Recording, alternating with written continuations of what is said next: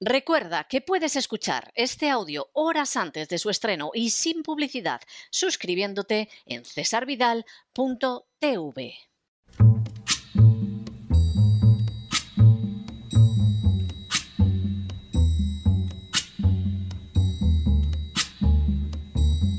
La voz con César Vidal desde el exilio. When the night has come and the land is dark and the moon is the only light we'll see. No, I won't be afraid. Oh, I won't be afraid just as long as you stand, stand by me. Muy buenos días, muy buenas tardes, muy buenas noches y muy bienvenidos a esta nueva singladura de la voz. Soy César Vidal, hoy es el jueves 3 de marzo de 2022 y me dirijo a los hispanoparlantes de ambos hemisferios, a los situados a uno y otro lado del Atlántico y como siempre lo hago desde el exilio. Corría el año 1988 cuando en la ciudad de Nueva York se fundó una entidad que recibiría el nombre de BlackRock. Sus artífices eran Larry Fink, miembro de una familia judía de California, y Robert S. Capito, también judío, pero de Nueva York. En la siguiente década, BlackRock fue abriendo oficinas en Londres, Sydney, Hong Kong, Frankfurt del Main, Milán y Dubái. En el siglo XX se produciría una extensión sin precedentes, inaugurándose nuevas sedes en San Francisco, París, Beijing, Bombay, Zúrich, Madrid, Moscú, México y Sao Paulo.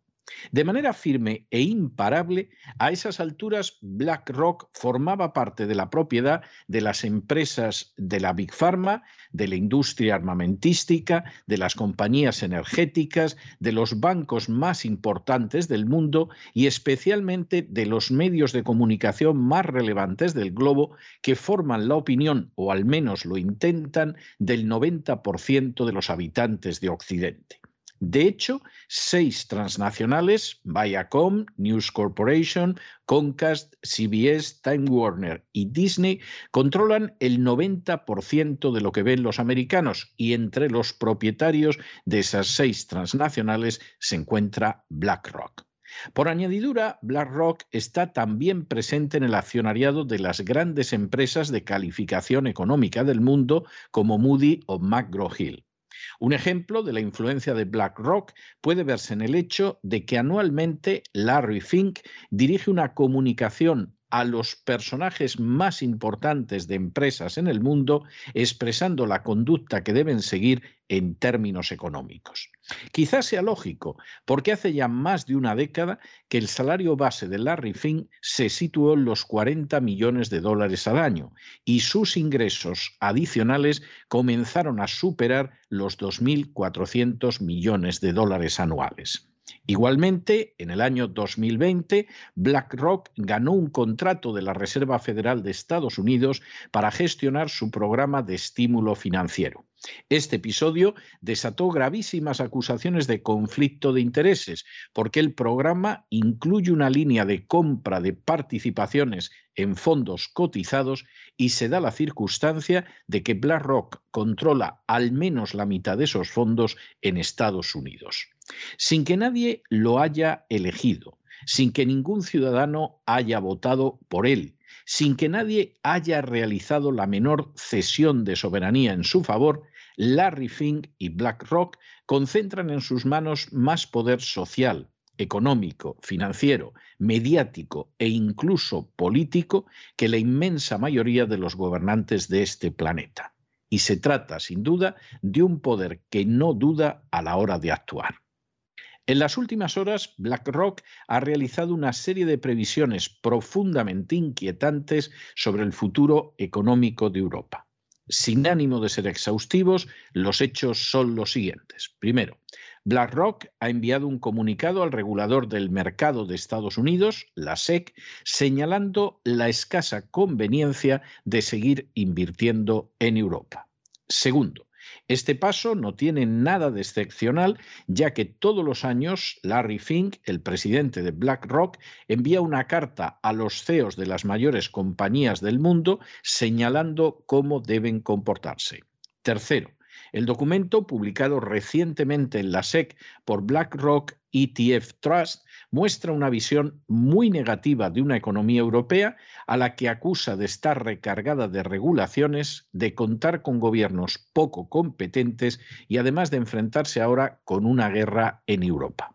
Cuarto, según BlackRock, Europa ha dejado de ser interesante para la inversión a causa de fenómenos como el Brexit, el independentismo catalán, el control político sobre compañías privadas, la influencia de ideologías o políticos que causan trastornos y especialmente el distanciamiento de algunas naciones europeas respecto a las directrices de Estados Unidos.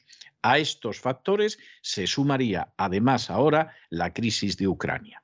Quinto, BlackRock señala igualmente que uno o más países van a abandonar el euro y o retirarse de la Unión Europea. Sexto.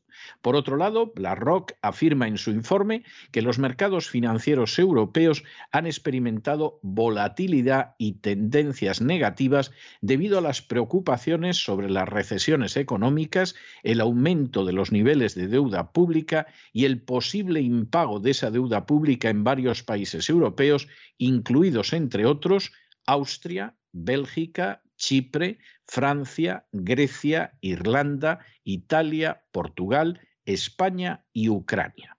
Séptimo, BlackRock señala además que las naciones europeas, para evitar un mayor deterioro económico, pueden aplicar sin previo aviso lo que denomina controles de capital. Octavo, esa medida, según BlackRock, implicaría que las naciones europeas pueden utilizar estos controles para restringir los movimientos de capital que entran y salen de su país. Dichos controles previsiblemente afectarían de manera negativa a los inversores cuyos intereses defiende BlackRock. Noveno.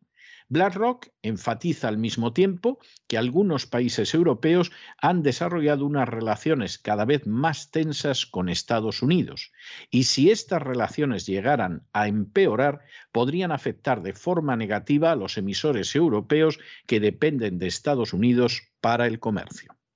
Décimo, por si todo lo anterior fuera poco, BlackRock indica que los movimientos secesionistas, como el movimiento catalán en España y el movimiento independentista en Escocia, así como las respuestas de los gobiernos o de otro tipo a tales movimientos, también pueden generar inestabilidad e incertidumbre en la región. Un décimo. A esto se une, según BlackRock, que la política nacional de los países de la Unión Europea ha resultado impredecible y sujeta a la influencia de ideologías y grupos políticos que ocasionan trastornos. Duodécimo. Nos sorprende, por lo tanto, que BlackRock señale que los gobiernos de los países de la Unión Europea pueden verse sujetos a cambios y dichos países pueden experimentar malestar social y político. Décimo tercero. En relación con las sanciones dirigidas contra Rusia, BlackRock afirma que el alcance y la duración de la acción militar, las sanciones que deriven de ella y las futuras perturbaciones del mercado resultantes, incluidas las caídas en sus mercados bursátiles y el valor del rublo frente al dólar americano, en la región son imposibles de predecir, pero podrían resultar significativos. Y decimocuarto, la importancia de las afirmaciones de BlackRock puede comprenderse con facilidad si se tiene en cuenta que en España es el mayor accionista del sector financiero, con peso, entre otros, en el Banco de Santander, en el BBVA o en CaixaBank, y también tiene un enorme peso en las empresas del IBEX, como es el caso de Telefónica, Iberdrola o Repsol. El informe entregado por BlackRock a la SEC americana presenta un análisis de la situación económica europea de enorme gravedad y a la vez quizá de profecía autocumplida. Si hacemos caso a sus afirmaciones, movimientos sociales independentistas como el nacionalismo catalán o el nacionalismo escocés, las reticencias de los gobiernos europeos a someterse totalmente a Washington. Y la política de ciertos gobiernos que no actúan de acuerdo al gusto de BlackRock, todo ello sumado a la crisis ucraniana, van a llevar a un desplome económico de Europa caracterizado por una difícil supervivencia del euro que será abandonado por algunos países, así como también por la suspensión de pagos de naciones de la relevancia de Francia, España e Italia, acompañadas de otras más pequeñas. Es fácil discernir que no poco de lo señalado en el informe de BlackRock se corresponde con la realidad el gasto público desaforado de naciones como Francia o España, el endeudamiento salvaje derivado de ese mismo aumento descontrolado del gasto público, las actividades de movimientos nefastos propios del tercer mundo como el nacionalismo catalán o la excesiva regulación están causando un daño incalculable a la economía europea. Sin embargo, al mismo tiempo, en el informe de BlackRock aparecen también otros aspectos que resultan más cuestionables, como es el de afirmar de manera apenas oculta que hay que alinear necesariamente la economía europea con los dictados de Washington. ¿Realmente la única salida para el futuro de Europa pasa por someterse a la voluntad de una nación que no es ni siquiera europea? ¿Realmente Europa solo puede esperar un futuro de enfrentamiento entre las distintas naciones que la componen solo para comodidad de determinados intereses, no del pueblo americano, sino de poderes fácticos en Estados Unidos? ¿Realmente Europa está condenada al desgarro perpetuo y a no poder desarrollarse hasta convertirse con diferencia en la primera potencia económica mundial, porque así le conviene a esos poderes fácticos de Estados Unidos? El informe de BlackRock parece indicarlo así, sin dejar mucho espacio para la duda. Y no se trata solo de eso. El informe, utilizando datos que son innegables, apunta a una conclusión que nos obliga a reflexionar. Si Europa no se somete a los intereses de los grupos de poder de Estados Unidos, se verá abocada a un negro futuro económico que implicará la quiebra de algunas de sus naciones más importantes, pero también la retirada de los inversores americanos prácticamente desde hoy. En otras palabras, Europa se puede ver sumida en un caos económico y social ciertamente inenarrable, cuyo primer capítulo quizá pueda ser ya el distanciamiento de Rusia ligado a la crisis de Ucrania. Que esto lo llegue a escribir un analista, un articulista o un catedrático no tendría especial relevancia más allá del círculo de alcance de cada persona. Sin embargo, que esto lo sustente un grupo como BlackRock, que en España, pero también en el resto de Europa y del mundo, controla bancos, industrias armamentísticas, industrias farmacéuticas, industrias energéticas y de todo tipo, así como medios de comunicación y agencias de calificación, suena a pavorosa profecía autocumplida. Algo así como que o Europa se somete a nuestra total voluntad o su futuro va a ser el de una ruina absoluta leyendo documentos como este informe de BlackRock para la SEC, sin duda puede verse cómo multitud de piezas encajan, aunque esa realidad no podemos ocultarlo, la esconden e incluso la mienten las furcias mediáticas. Pero no se dejen llevar por el desánimo o la frustración. Y es que a pesar de que los poderosos muchas veces parecen gigantes, es solo porque se les contempla de rodillas, y ya va siendo hora de ponerse en pie. Mientras tanto, en el tiempo que han necesitado ustedes para escuchar este editorial, la deuda pública española ha aumentado en cerca de 7 millones de euros y lamentablemente lo hace para pagar a políticos que colocan a su nación en el peligro de una sumisión absoluta como aquella que encuentra especialmente adorable BlackRock. Muy buenos días, muy buenas tardes, muy buenas noches. Les ha hablado César Vidal desde el exilio. Que Dios los bendiga.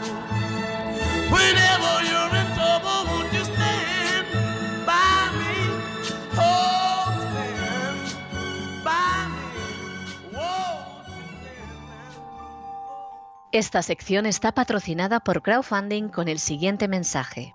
Nuestro Señor Jesucristo, el único Dios verdadero, es misericordioso y nuestro Salvador.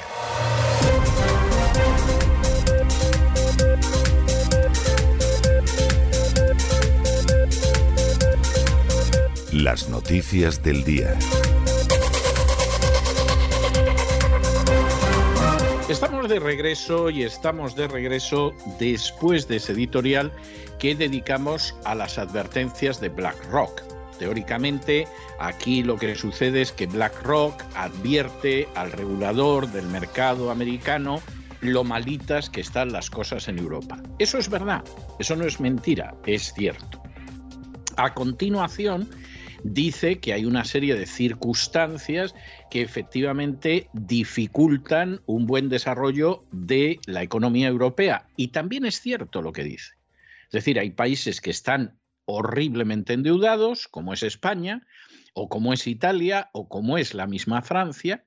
Hay países que no consiguen vencer el déficit, de nuevo España ahí está en el grupo de cabeza, y luego además hay una serie de movimientos que hacen mucho daño a la Unión Europea, como es el nefasto nacionalismo catalán y el no vayan a creer ustedes que mejor nacionalismo escocés. Bien es verdad que parece ser que los nacionalistas escoceses roban bastante menos que los catalanes y tienen menos protección de las instituciones que los catalanes. Pero esto, que en principio es aceptable, parece un análisis bastante, bastante real de la situación, al mismo tiempo te pone los pelos de punta cuando te viene a decir que esto sucede porque además entre las naciones europeas hay naciones que quieren mantener una cierta independencia de cara a los dictados de Washington. No dice que sean hostiles o que sean enemigas o algo por el estilo. Vamos, Dios las libre a las pobres estando dentro de la Unión Europea y dentro de la NATO de hacer cosa parecida. Pero lo que sí señala de una manera clarísima es que hay naciones que mantienen una cierta independencia y esto es intolerable. Y al final, el informe de BlackRock se puede resumir en una afirmación muy clara. O ustedes son buenos niños y hacen lo que nosotros les decimos, o yo retiro las inversiones en Europa, las de mis supuestos clientes, y ustedes van a ir cayendo uno tras otro como fichas de dominó.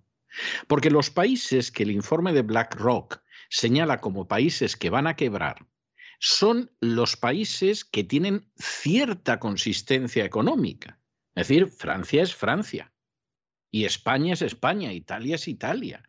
Incluso en el caso de países más pequeños, como pueda ser Portugal, como pueda ser Irlanda, bueno, pues son países con una cierta riqueza.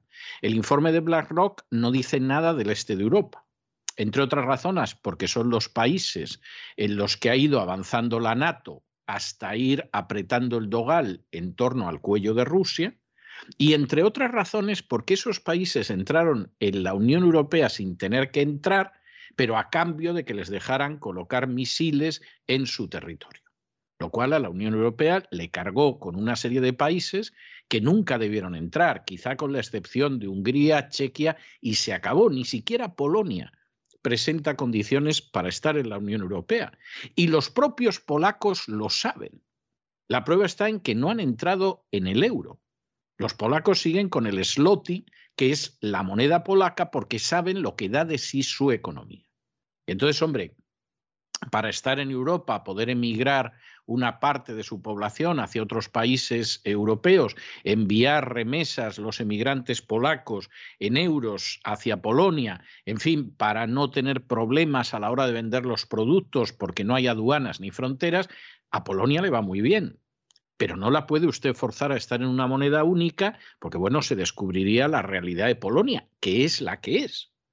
Y lo mismo pasa con los países del este de Europa. De manera que, claro, eh, BlackRock menciona a los países de la Unión Europea, insistimos, con graves problemas económicos, como puede ser la deuda en España o en Italia o en Francia, pero países que económicamente, hombre, tienen una base. Ese no es el caso de los países del este de Europa, que entraron porque había que premiarles por dejarse colocar los misiles en su territorio. Si en el informe de BlackRock cuando dice los países que pueden quebrar, hubieran añadido los del este de Europa, que son mucho más frágiles económicamente que los de Europa Occidental, es que prácticamente nos habríamos encontrado con que va a quebrar toda Europa, pues hombre, salvo Holanda, salvo los países escandinavos y salvo Alemania, que por cierto ha entrado en recesión ya. Y el panorama es terrible. ¿Y qué solución ofrece BlackRock? Pues sean ustedes buenos niños y obedezcan. Entonces, si ustedes obedecen, pues bueno, pues eh, esto a lo mejor no acaba tan mal. A lo mejor no se acaba el euro. A lo mejor no acaba saliendo todo el mundo de la Unión Europea. Que no obedecen ustedes a los intereses de nuestros grupos de poder, no a los intereses del pueblo americano, ¿eh? que casi todas estas cosas no le vienen nada bien sino a los intereses de nuestros grupos de poder. Ah, bueno, pues además tienen ustedes un lío en Rusia, ¿no? Ya hemos conseguido que se lleven todos ustedes mal con Rusia. Ya no pueden acudir a por Rusia por la energía, aunque eso sí, el Reino Unido y Alemania siguen comprando el gas y el petróleo ruso, pero en general les hemos colocado en una mala situación con Rusia. Bueno, pues ustedes verán si son obedientes o no son obedientes, porque como no sean obedientes, vamos, les espera usted un futuro, pero negro, negrísimo. O sea, esto ténganlo ustedes claro. Y en el caso de alguna nación, lo mismo se les independiza a Cataluña. ¿eh? O sea que ojito, cuidado y a ir en la fila sin destacar. ¿eh? Romerales vaya usted bien en la fila, que se puede llevar un sopapo y luego quedarse castigado. Bueno, pues lo que dice BlackRock ese es verdaderamente escalofriante. Pero es que BlackRock ha ido haciendo esto. Y por supuesto los tribunales americanos han sido muy tolerantes con BlackRock, con Vanguard, con otras empresas, que en fin es dudoso, es muy dudoso que sean empresas que no violan las leyes antimonopolio en Estados Unidos, que han sido siempre una de las grandezas del sistema económico americano. Más bien da la sensación de que han encontrado la forma de triturar y pulverizar las leyes antimonopolio. Pero no es un problema solo de Estados Unidos, donde al final todos los grandes medios de comunicación están controlados por BlackRock, que es algo tremendo, y así te explicas que puedan lanzar el mensaje que quieran y todos digan lo mismo. Es que eso pasa en España también.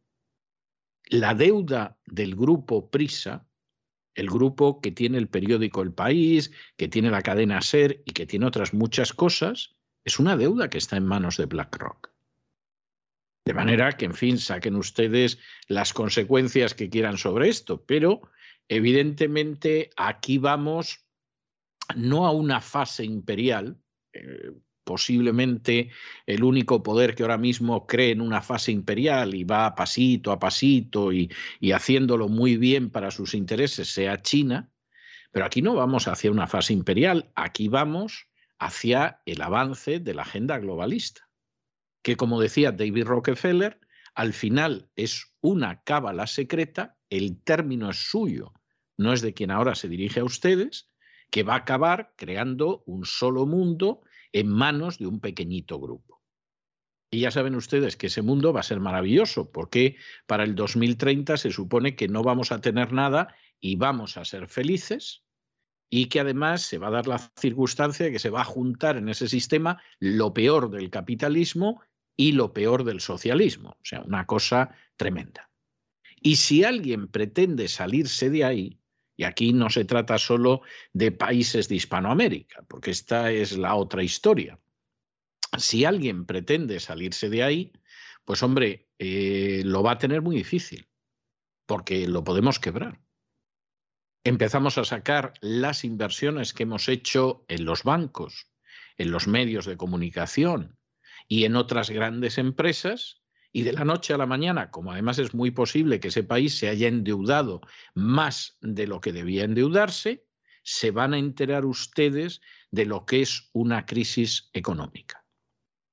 La del año 2008, que por cierto en España empezó en el 2007 gracias a la incompetencia criminal de Rodríguez Zapatero, bueno, bueno, aquello fue una excursión de jesuitinas comparado con lo que se le puede venir a Europa encima. Luego le echamos la culpa a los rusos, claro, pero, pero aquí nosotros ya les hemos advertido lo que hay. De modo que, Romerales, no te salgas de la fila que te vas a llevar un sopa. Entramos en nuestro boletín, pero antes de entrar en nuestro boletín, yo tengo que recordarlo es que este mes estamos proyectando en cesarvidal.tv el documental El Señor de las Redes, donde estamos hablando de esos pescadores españoles y portugueses que desde hace siglos faenan en el Atlántico Norte, los grandes bancos de Terranova. Es un documental que se debe a Alejo Moreno, el mismo director de Hechos Probados, el documental que tuvimos en cesarvidal.tv durante el mes de febrero para que la gente pudiera conocer con hechos rigurosamente probados lo que significa la agencia tributaria en España, porque habrá gente que no lo sepa, pero lo cierto es que es así, y en este caso nos encontramos con lo que es la vida de esos pescadores que, como sucede desde hace siglos, cuando se encuentran con problemas, a lo único, a lo único a lo que pueden recurrir es a la ayuda de Dios porque evidentemente los gobiernos españoles los tienen absolutamente olvidados, los tienen absolutamente abandonados y es gente que se gana la vida pero enfrentándose de la manera más directa con la naturaleza. No se pierdan ustedes este documental que durante este mes de marzo podrán ver los suscriptores de cesarvidal.televisión. Y ahora sí que entramos en el boletín y entramos con la agencia tributaria. ¿Cómo no? Fíjense que la primera noticia es maravillosa. La Fiscalía del Tribunal Supremo confirma que no va a iniciar acciones legales contra Juan Carlos I, el rey anterior de España, al que hay ahora, al que algunos llaman el rey emérito. Considera que efectivamente hay muchas irregularidades fiscales en la actuación de Juan Carlos I, pero al mismo tiempo dice que no va a tener que responder penalmente por ellas. Es decir, España en fin, externamente es una monarquía parlamentaria, tiene eh, retazos de democracia, por ejemplo, se celebran elecciones con mucha frecuencia, etcétera, etcétera, pero en realidad España es un régimen del antiguo régimen, el anterior a la Revolución Francesa. La libertad no existe nada más que hasta donde te lo toleran los déspotas que detentan el poder, y de hecho, el control que puede haber con la libertad de expresión y con otras libertades, como la de circulación, vamos, es que cada día queda más de manifiesto. Y, por supuesto, la igualdad ante la ley ni la sueña. Ahí tienen el caso del rey, pero podríamos mencionar infinidad de casos de corrupción en los que si tú perteneces a una casta privilegiada, pues evidentemente sales muy bien, y como seas de aquellos a los que hay que destruir judicialmente, te puede caer verdaderamente la del pulpo. Como el rey Juan Carlos sale muy bien y el tribunal, la fiscalía del Tribunal Supremo, pues efectivamente reconoce que ha habido muchas irregularidades fiscales, pero no va a instar a su procesamiento, inmediatamente la defensa del mayor ladrón de España, es decir, el nacionalista catalán Jordi Pujol, ha dicho que hay una doble vara de medir en la Fiscalía porque Juan Carlos I va a salir muy bien y sin embargo su cliente, el Pujolat, pues no. Esto es de un cinismo absoluto. Vamos a ver, Pujol es un delincuente y es un delincuente grave y ha robado y ha defraudado lo que no está en los escritos. ¿Y qué hizo la agencia tributaria con Jordi Pujol? ¿Lo llevó ante los tribunales, como hace con otras personas sin ningún tipo de razón? A ver si se asustaba y soltaba el dinero. No. La agencia tributaria esperó a que en un momento determinado prescribieran los delitos fiscales de Jordi Pujol. Y cuando los delitos fiscales habían prescrito, aparece la agencia tributaria y dice que Jordi Pujol era un delincuente fiscal, pero ya prescrito ya no lo podemos perseguir. Y tú dices, hombre, así me gustaría a mí que me tratara la agencia tributaria.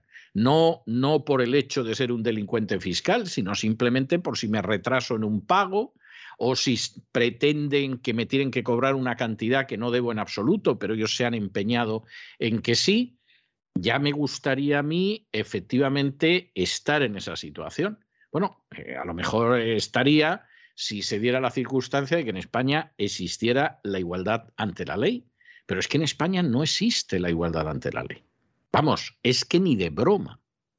Y no solamente es el caso de Juan Carlos I o de Jordi Pujol. Esto lo puede comprobar cualquier ciudadano que tenga la desgracia de acercarse a la administración pública en España. No existe la igualdad ante la ley. Claro, aquí la defensa de Pujol diga, ah, es que, es que, eh, y si un día el juez cita para una vista a Pujol, el juez no va a citar para una vista a Pujol. Llevan con el caso de Pujol una década.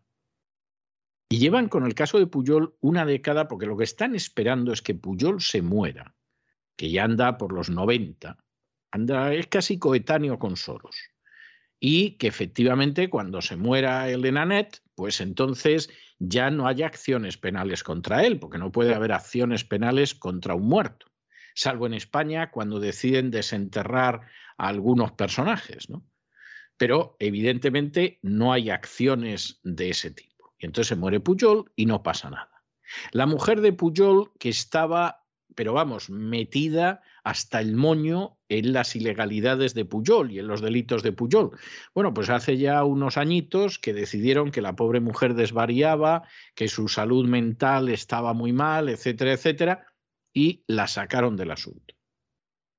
¿Y con los hijos qué va a pasar? Porque el fiscal consideraba que la familia Puyol era una estructura criminal. Pues no va a pasar nada van a esperar a que vaya discurriendo un poco de tiempo, a lo mejor a después de la muerte del padre, y entonces, pues bueno, ya veremos la manera en que conseguimos que los hijos de Puyol, pues hombre, salgan con alguna multilla o algo parecido, pero se vean libres de todo. ¿Por qué? Porque no existe igualdad ante la ley en España. Es así de triste y así de evidente, y así va el país, claro está. En fin, examinamos estos y otros temas que les afectan a ustedes de manera directa con la ayuda absolutamente indispensable de María Jesús Alfaya. María Jesús, muy buenas noches. Muy buenas noches, César. Muy buenas noches a los oyentes de La Voz, a quienes queremos recomendarles otro fantástico documental dirigido por Alejo Moreno. Se llama El Señor de las Redes. Lo pueden encontrar en www.cesarvidal.tv, que ha comprado los derechos de emisión únicamente para emitirlo durante este mes. Ahí pueden ver un maravilloso documental que muestra la dura vida de los pescadores en las aguas del Atlántico Norte y también el juego diplomático en torno a los grandes bancos de pesca de Terranova. Ya disponible en www.cesarvidal.tv. Y continuamos con la información de nuestro país, en España. La Fiscalía del Tribunal Supremo ha confirmado que no se va a querellar contra el rey emérito don Juan Carlos. De este modo, el Ministerio Público archiva la investigación pese a constatar numerosas irregularidades fiscales de las que don Juan Carlos I no va a responder penalmente. El jefe de la Fiscalía Anticorrupción, Alejandro Luzón, ha firmado dos decretos de archivo que constatan conductas que podrían haber dado lugar no solo a delitos fiscales, sino también a blanqueo de capitales y también al delito de cohecho. Pero, como les decimos, el Ministerio Público ha llegado a la conclusión de que algunas de estas han prescrito o no son perseguibles porque se cometieron antes del año 2014, cuando Juan Carlos I estaba blindado por la inviolabilidad que el artículo 56.3 de la Constitución otorga al jefe de Estado. Y los actos presuntamente delictivos, que se pueden demostrar a partir del año 2014, por ejemplo, las donaciones de dinero no declaradas en inicio a la Hacienda española, pues han quedado sin reproche penal por la regularización fiscal presentada en su día por el rey emérito y que la Fiscalía da por buena. El abogado de don Juan Carlos I, el rey emérito de España, que es el abogado Javier Sánchez Junco, ha emitido un comunicado en el que destaca que los decretos concluyen que en ninguno de los casos investigados se puede imputar ilícito alguno al anterior jefe del Estado. Como saben, reside don Juan Carlos I en Abu Dhabi desde agosto del año 2020. En los próximos días su abogado va a viajar hasta Abu Dhabi para estudiar con su cliente los escritos de la Fiscalía y será a partir de entonces, según el abogado, cuando el rey emérito decida si vuelve a España. El archivo de esta causa pone fin a casi dos años de investigación de la Fiscalía Anticorrupción y también de la Fiscalía del Tribunal Supremo. Se iniciaron las investigaciones en junio del año 2020 para indagar si Juan Carlos I cobró una comisión por mediar en las obras del AVE a la Meca, para que fueran adjudicadas a un consorcio empresarial español. Meses más tarde, la Fiscalía abrió otras dos líneas de investigación. Por un lado, la donación de fondos al rey emérito por parte de un empresario mexicano, fondos que el ex monarca no declaró a Hacienda hasta diciembre del año 2020. Otra línea de investigación iba dirigida a la existencia de dinero oculto en un trust financiero domiciliado en el paraíso fiscal de las Islas del Canal. Un trust financiero abierto en el año 2004 por Joaquín Romero Maura, historiador y consejero de don Juan Carlos. En cuanto a la primera investigación, las que se refieren a las comisiones relacionadas con las obras del AVE a la Meca, las supuestas donaciones, se centraba esta investigación en una transferencia de 64,8 millones de euros, recibida en el año 2008 por la Fundación Panameña Lucum en una cuenta del Banco Mirabaud de Ginebra. La Fiscalía considera que el entonces jefe de Estado era el verdadero titular de esta cuenta, pero la ocultó a la Hacienda Pública Española.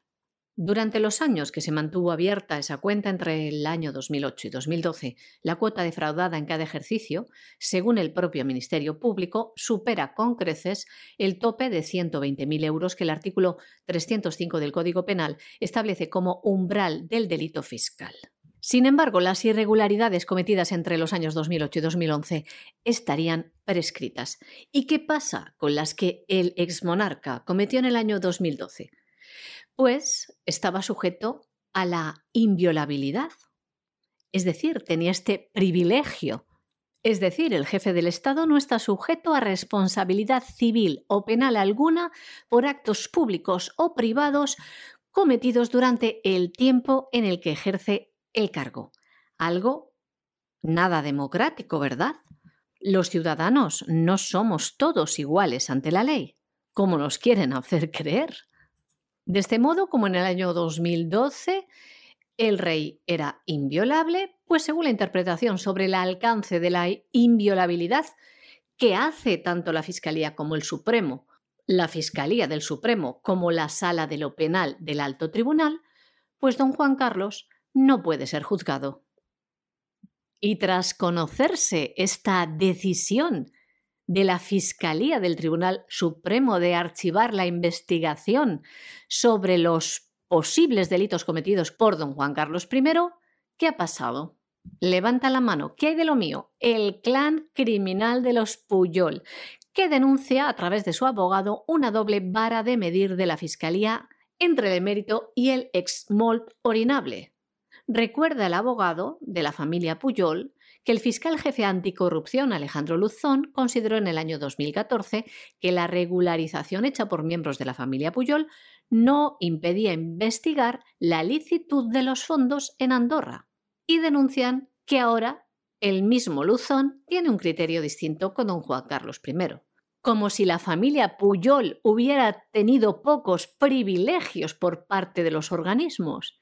Esta familia, denominada por un juez como organización criminal que se enriqueció a través de la corrupción, sin duda ha sido beneficiada por Hacienda y por la ley, pero como ven, se resisten a sentarse en el banquillo. ¿Veremos algún día a Jordi Puyol en el banquillo o en la cárcel?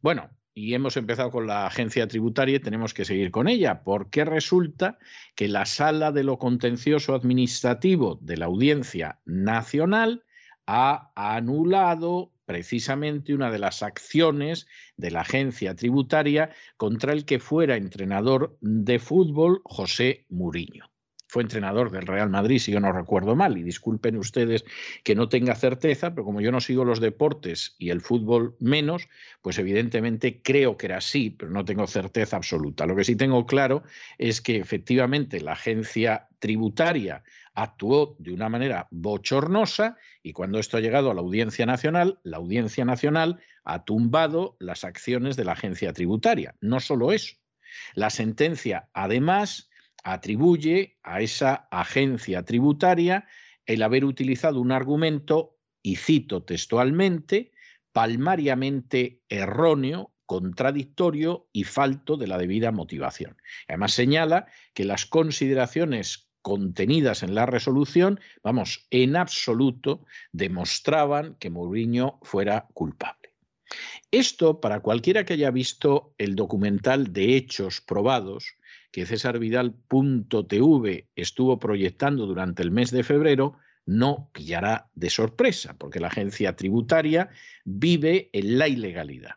Primero, tiene una, una, legalidad que es dudosamente constitucional y que encaja muy malamente con las declaraciones internacionales de derechos, pero luego, aparte de eso, actúa de la manera más traicionera y más miserable.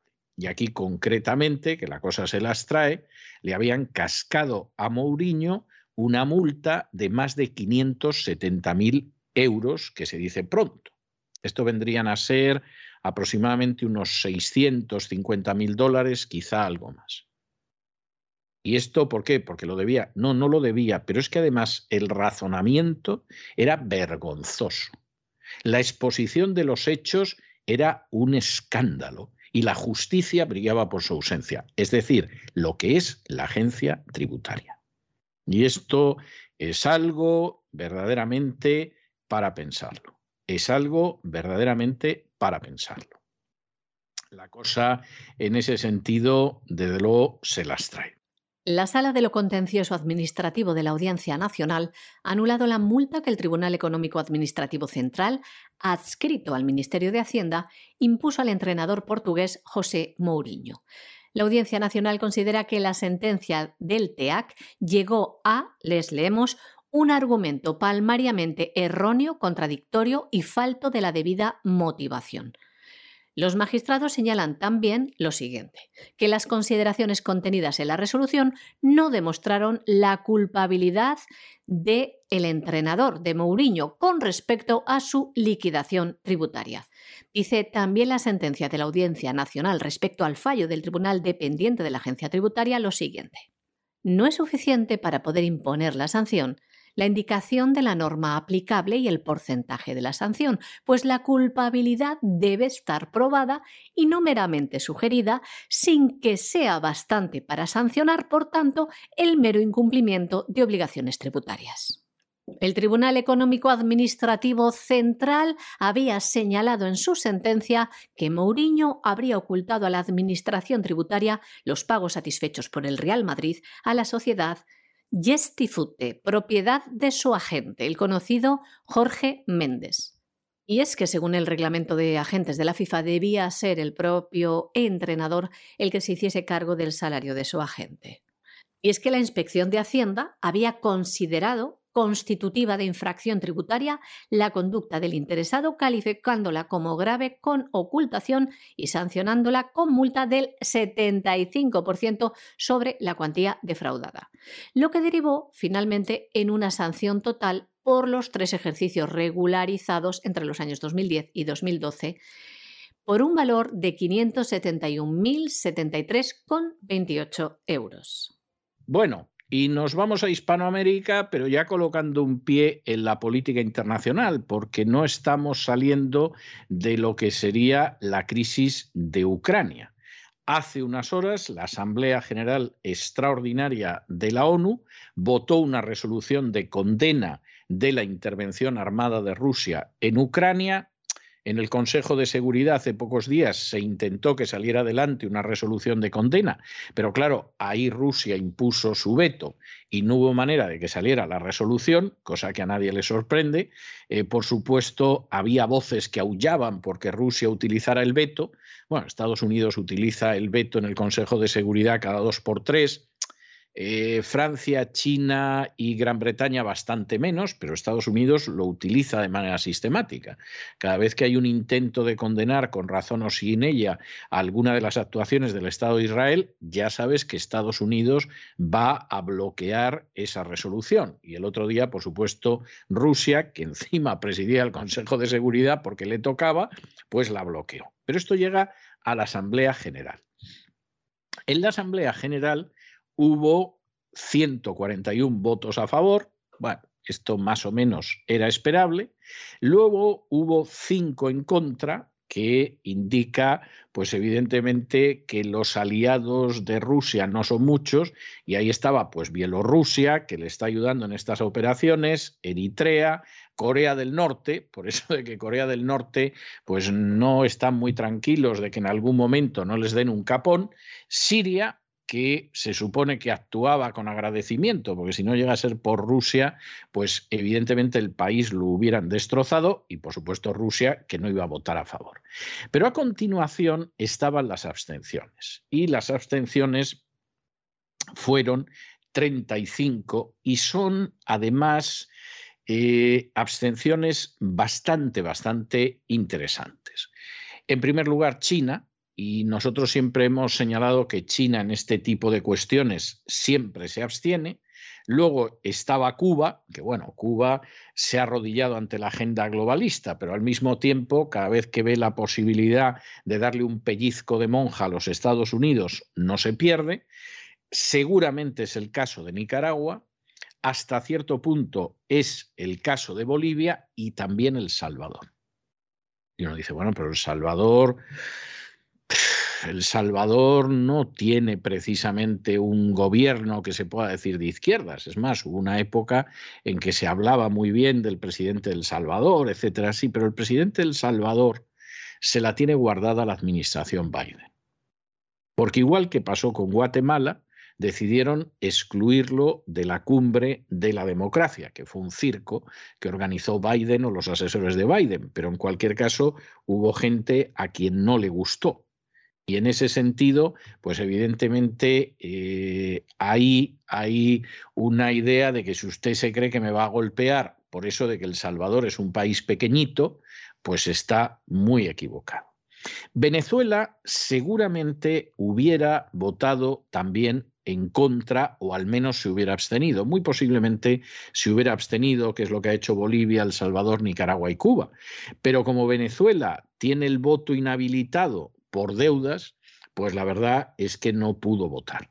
Ahora, al mismo tiempo, hay una serie de países cuyo voto, siendo países de Hispanoamérica, resulta muy interesante. Por ejemplo, Argentina y Brasil votaron a favor de un alto el fuego.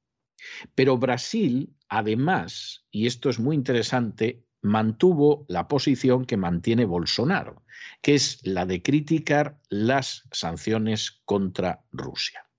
Y esto es algo en ese sentido que no tiene más vuelta de hoja. Es decir, aquí hay una serie de países que más o menos pues pueden votar en contra, pueden abstenerse, etcétera, etcétera, etcétera, pero que luego la cuestión de las sanciones no la apoyan porque se temen que en cualquier momento lo mismo les toca a ellos.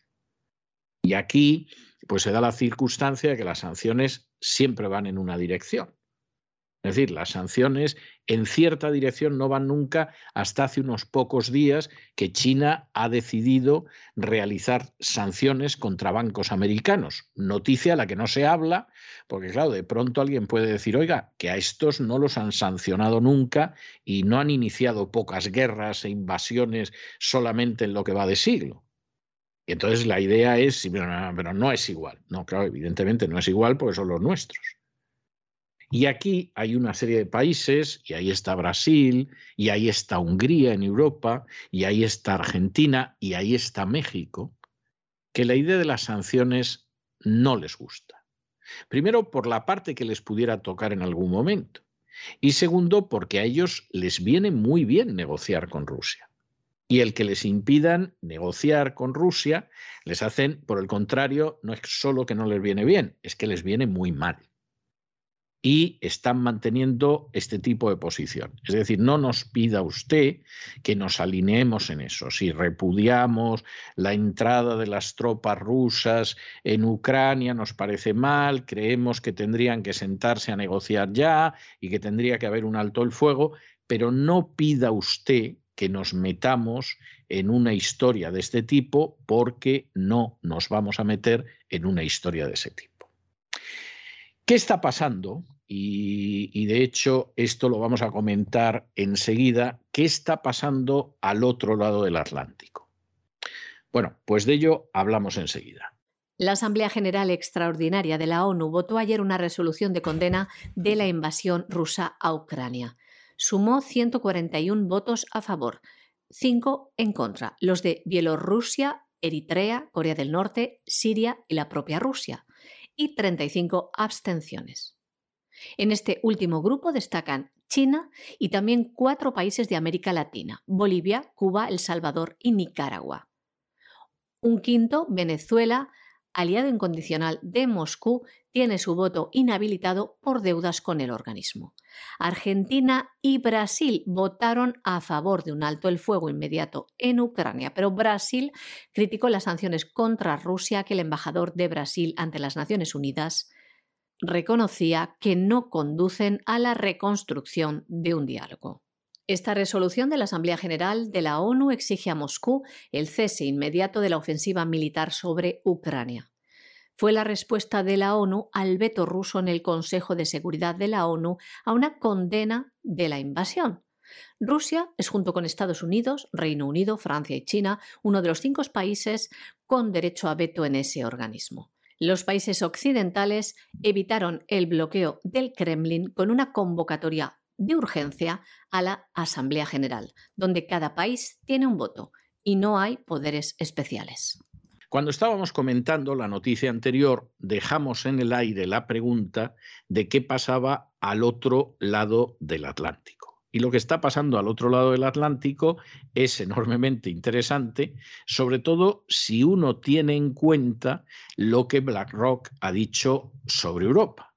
Es decir, aquí os sois niños buenos y no os salís de la fila, Romerales ponte en la fila que si no te llevas un sopapo, y eh, en medio de esa situación, pues hay gente que está intentando ver cómo elude la sensación de ser simplemente un mandado de lo que le dicen desde Wall Street.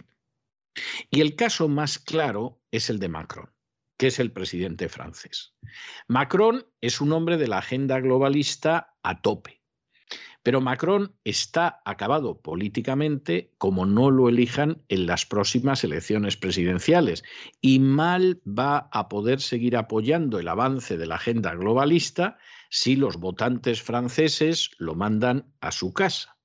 Y más cuando enfrente tiene a una persona como Samur, que es un sujeto absolutamente decidido a llegar a la presidencia y que tiene un gran apoyo porque es un antiglobalista, es un patriota francés y por lo tanto, pues eh, ahí Macron realmente se encuentra con un rival que al menos a día de hoy y en apariencia es muy peligroso.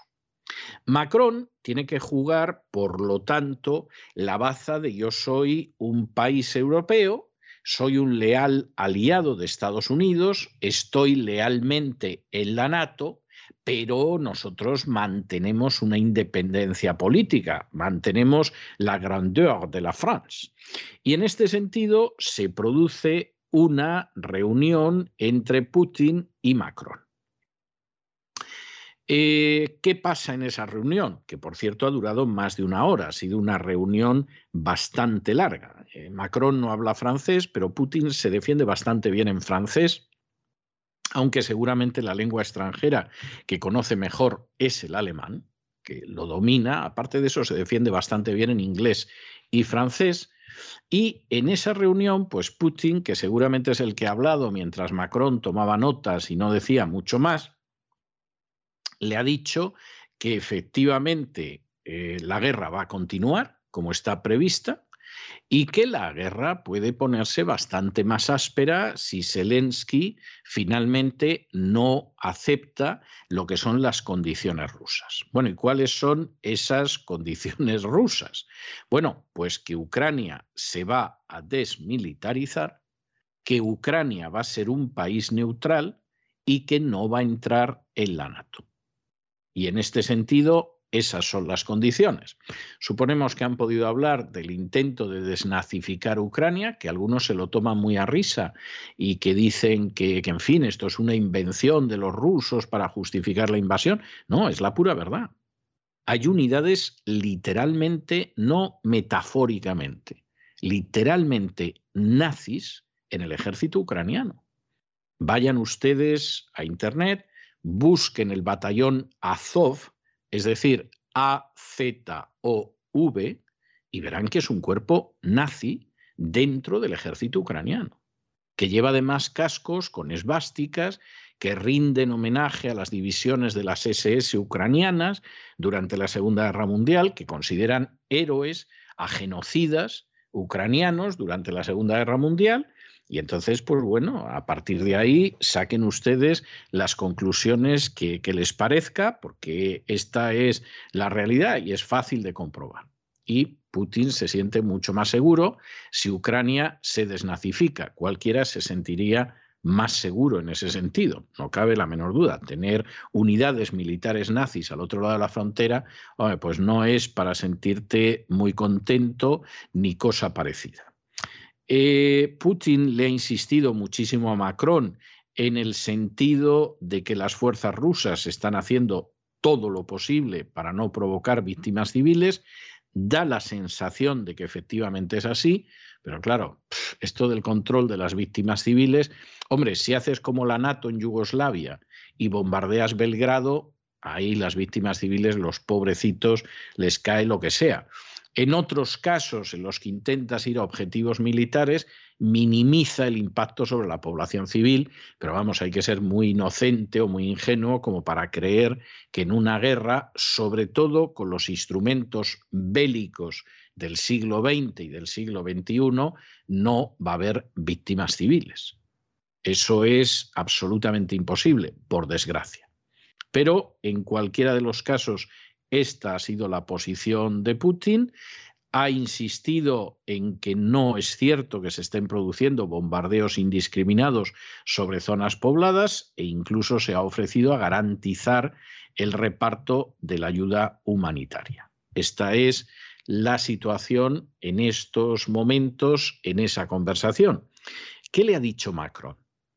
Bueno, pues Macron, esta conversación con Putin la ha tenido previa a una conversación que se supone que va a tener con Zelensky. Y en esa conversación, a pesar de que las conversaciones de paz entre Rusia y Ucrania en estos momentos se han reanudado, en esa conversación, pues Macron le va a transmitir a Zelensky lo que hay. Es decir, mire usted, estas son las exigencias y no he encontrado yo a Monsieur Vladimir en absoluto en la posición de reducirlas. Y usted verá, en fin, si cuenta con que va a poder salir bien de esta tesitura, a ver qué va a pasar. Bueno, Zelensky anunciaba hace unas horas que cuenta con 16.000 voluntarios que van a ir a combatir en defensa de Ucrania. Cuando ya te da el número de voluntarios y todo lo demás, y no veo yo a los 100.000 ucranianos que hay en España y a los que ha legalizado de golpe Pedro Sánchez yendo a tomar las armas a combatir al Donbass o a Kiev o algo por el estilo, pues seguramente lo que está ahí Zelensky es diciendo aquí hay 16.000 mercenarios que yo ya he contratado y que se van a enfrentar con las fuerzas rusas y cuento por lo menos con esos 16.000, una especie de brigadas internacionales en favor de Ucrania, de los nacionalistas ucranianos, con la diferencia de que las brigadas internacionales era gente que se creía la causa por la que iba a combatir y fue a España, organizados por la Cominter, pero era gente que se creía a lo que iba.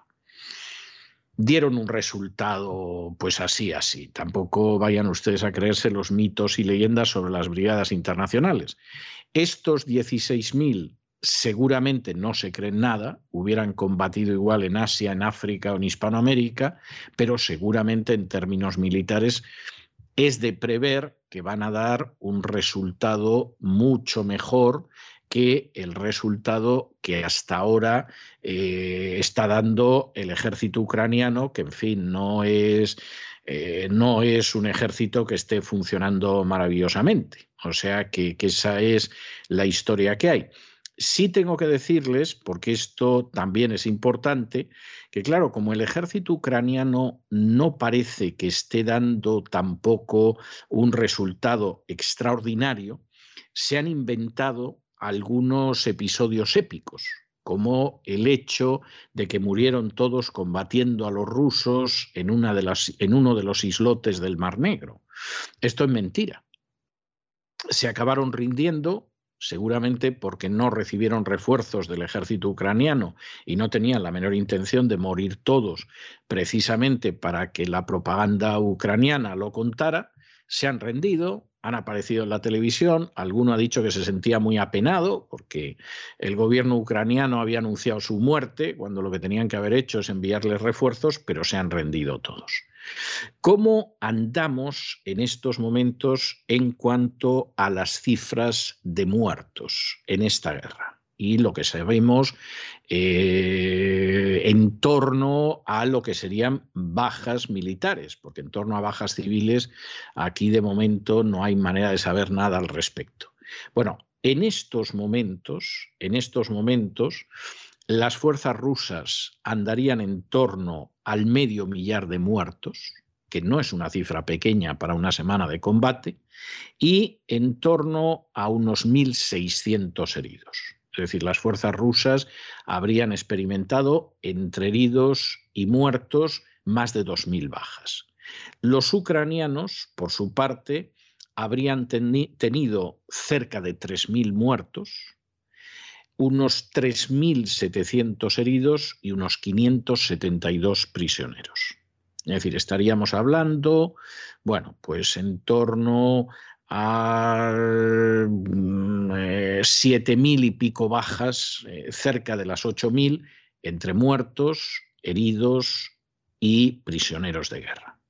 Cifras que, en fin, como ustedes comprenderán, seguramente son muy ajustadas a la realidad, pero cifras también que no podemos asegurar a la unidad por la sencilla razón de que se siguen librando combates. En cualquiera de los casos, la vía diplomática no está agotada. La cuestión está entre si Zelensky se va a creer lo que le están diciendo, sobre todo desde Estados Unidos y Gran Bretaña, en el sentido de que lo apoyan y que aguante, a ver si Rusia, mientras tanto, quiebra económicamente y entonces salva eh, la posición de los nacionalistas ucranianos, o si va a haber un momento que esto ya no va a ser posible y a Zelensky no le va a quedar más remedio que decir que sí y para eso pues se podía haber ahorrado, ahorrado el bombardear el Donbass, se podía haber ahorrado llegar a esta situación y muchas otras cosas. Pero eso es algo que de momento está en el futuro y como decía el poeta español, no está el mañana ni el ayer escritos. El presidente de Francia, Emmanuel Macron, ha cruzado hoy llamadas telefónicas con el presidente de Ucrania y con el presidente de Rusia. Vladimir Putin ha advertido que el hecho de ganar tiempo con negociaciones no hará sino que las reivindicaciones de Moscú hacia Kiev aumenten. Putin aseguraba que la guerra con Ucrania va a continuar conforme a lo que se tiene previsto. Dijo que se recrudecería, según cuenta Emmanuel Macron, el conflicto bélico a menos que Volodymyr Zelensky, presidente de Ucrania, aceptara las condiciones de Rusia. Las reivindicaciones de Moscú desde el inicio son claras. Desmilitarización de Ucrania y que se comprometa a ser neutral, es decir, a permanecer lejos de la OTAN. El presidente de Rusia ha defendido que sus tropas hacen todo lo posible para no provocar víctimas civiles y ha catalogado de desinformación las acusaciones llegadas desde Ucrania y que dan cuenta de bombardeos indiscriminados sobre zonas pobladas. Asimismo, se ha ofrecido Vladimir Putin a garantizar el reparto de ayuda humanitaria. Además, se está manteniendo una segunda ronda de negociaciones entre las delegaciones de Rusia y de Ucrania para llegar a una solución a este conflicto. Bueno, y dentro de esta situación en la que estamos y en la que además todo se quiere pintar en blanco y negro y todo se quiere pintar como bueno, buenísimo, santo y malo, malísimo, perverso, bueno, pues es que hay gente que no ayuda mucho a la propaganda antirrusa y a la propaganda anti-Putin, porque ha aparecido el ministro de Asuntos Exteriores de Luxemburgo, que es Jean Asselborn, para decir que esto se acababa asesinando a Putin. No está muy claro si esto se acabaría asesinando a Putin. ¿eh? Puede ser comprensible hasta pensar en ese tipo de solución, es decir, el magnicidio acabaría con la guerra. Pero claro, que esto lo diga un ministro de Asuntos Exteriores de un país de la Unión Europea, hombre, hombre, hombre, y además, seguramente un ministro que pondría el grito en el cielo si mañana, por ejemplo, asesinaran a Zelensky. Y si eso que a lo mejor acabaría con la guerra, pues sucediera, Dios no lo quiera, pero imagínense que sucediera, pues seguramente el señor Jean Asselborn pondría el grito en el cielo, llamaría asesino a Putin, etcétera, etcétera pero su deseo de asesinarlo, pues eso se supone que arreglaría las cosas. doble vara de medir que estamos viendo, pero muy a menudo. Pero es que no es el único que está en eso, porque un oligarca ruso que reside en Estados Unidos y que se llama Alex Konanigin, este ya ha ofrecido una recompensa de un millón de dólares para el que capture o mate a Putin. Es algo verdaderamente impresionante. Este incluso ha sacado un cartel como esos carteles de Wanted, del Se Busca, del antiguo oeste, con la recompensa. Esto es algo tremendo. Hay que decir además que el personaje es un personaje de cuidado, porque este era un personaje muy corrupto, del círculo más que corrupto de Boris Yeltsin, y en un momento determinado, cuando se vio que el círculo muy corrupto de Yeltsin pues podía encontrarse con ciertas dificultades, lo que hizo fue que puso eh, tierra por medio y se fue a los Estados Unidos. Y desde allí pues intenta conspirar. Esto, por ejemplo, es ilegal en Estados Unidos. En Estados Unidos se supone que pueden cancelar la residencia de cualquier eh, residente en Estados Unidos que abogue por derribar violentamente un gobierno extranjero. Es así legalmente. Ya se pueden ustedes imaginar que eso no se aplica porque la cantidad de conspiraciones para asesinar presidentes por parte de gente que reside aquí en Estados Unidos, bueno, eso no es para escribir un libro, es para escribir una enciclopedia. Pero teóricamente a este señor habría que expulsarlo de Estados Unidos. No va a pasar, no va a pasar. Además, seguramente eh, llevará una vida muy agradable aquí en Estados Unidos, como, como otra gente que se ha exiliado. Esa es la realidad. El ministro de Exteriores de Luxemburgo, Jean Asselborn, ha planteado la posibilidad de aplicar una medida drástica para detener el conflicto en Ucrania. Asesinar al presidente ruso Vladimir Putin. Pero el responsable de la diplomacia luxemburguesa no ha sido tan directo. Lo ha dicho del siguiente modo. Mientras Vladimir Putin continúe como presidente de Rusia, no puede haber solución al conflicto en Ucrania, por lo que ha puesto sobre la mesa la opción de una eliminación física. Decía así en una entrevista radiofónica. Ojalá se le pudiera eliminar físicamente para detenerlo. Me parece la única opción. Y añadía, si el pueblo ruso supiera el número de muertos que Putin tiene sobre su conciencia, el Kremlin sería derrocado. Ya ven, así funciona la diplomacia europea, poniendo una bala en la cabeza de los presidentes de los países. Tras el revuelo provocado por estas declaraciones, desde la oficina del ministro de Exteriores de Luxemburgo rectificaban mediante un comunicado diciendo que fueron unas declaraciones hechas en caliente. Y entre otras cosas, se justificaba así. Aunque lleve 18 años como ministro de Exteriores, no puedo reprimir mis emociones y mi sentido de justicia frente al sufrimiento humano de personas inocentes. Menudo sentido de la justicia y de la diplomacia pedir el asesinato, desear el asesinato para el presidente de un país. La locura y el odio generado y fomentado también por los medios de comunicación ha ido tan lejos que además de estas declaraciones del ministro de Exteriores de Luxemburgo, un empresario ruso residente en los Estados Unidos, Alex Konanikin, ha ofrecido una recompensa de un millón de dólares por capturar al presidente ruso, al más puro estilo del Far West, con cartel de reward se busca incluido. Le señala como un criminal de guerra al presidente de Rusia. Decía así el cartel. Prometo pagar un millón de dólares a cualquier oficial de policía que, cumpliendo con su deber constitucional, arreste a Vladimir Putin como un criminal de guerra según el derecho ruso e internacional. Esto lo escribía en su perfil de Facebook, Meta, hace unos días. Y aparecía también la leyenda, se busca vivo o muerto. La red social Meta, Facebook, retiró esta publicación y este ex banquero, antiguo miembro del círculo político del expresidente ruso Boris Yeltsin, este busca caza recompensas, también emigró a los Estados Unidos a mediados de los años 90. Pues ¿qué hizo cuando Meta retiró esta publicación? Volvió a poner otro post en el que repetía el texto, pero esta vez sí la foto de Vladimir Putin.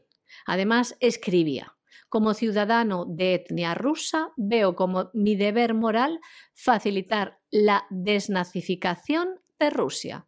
Continuaré ayudando a Ucrania en sus heroicos esfuerzos para resistir el asalto de la horda de Putin.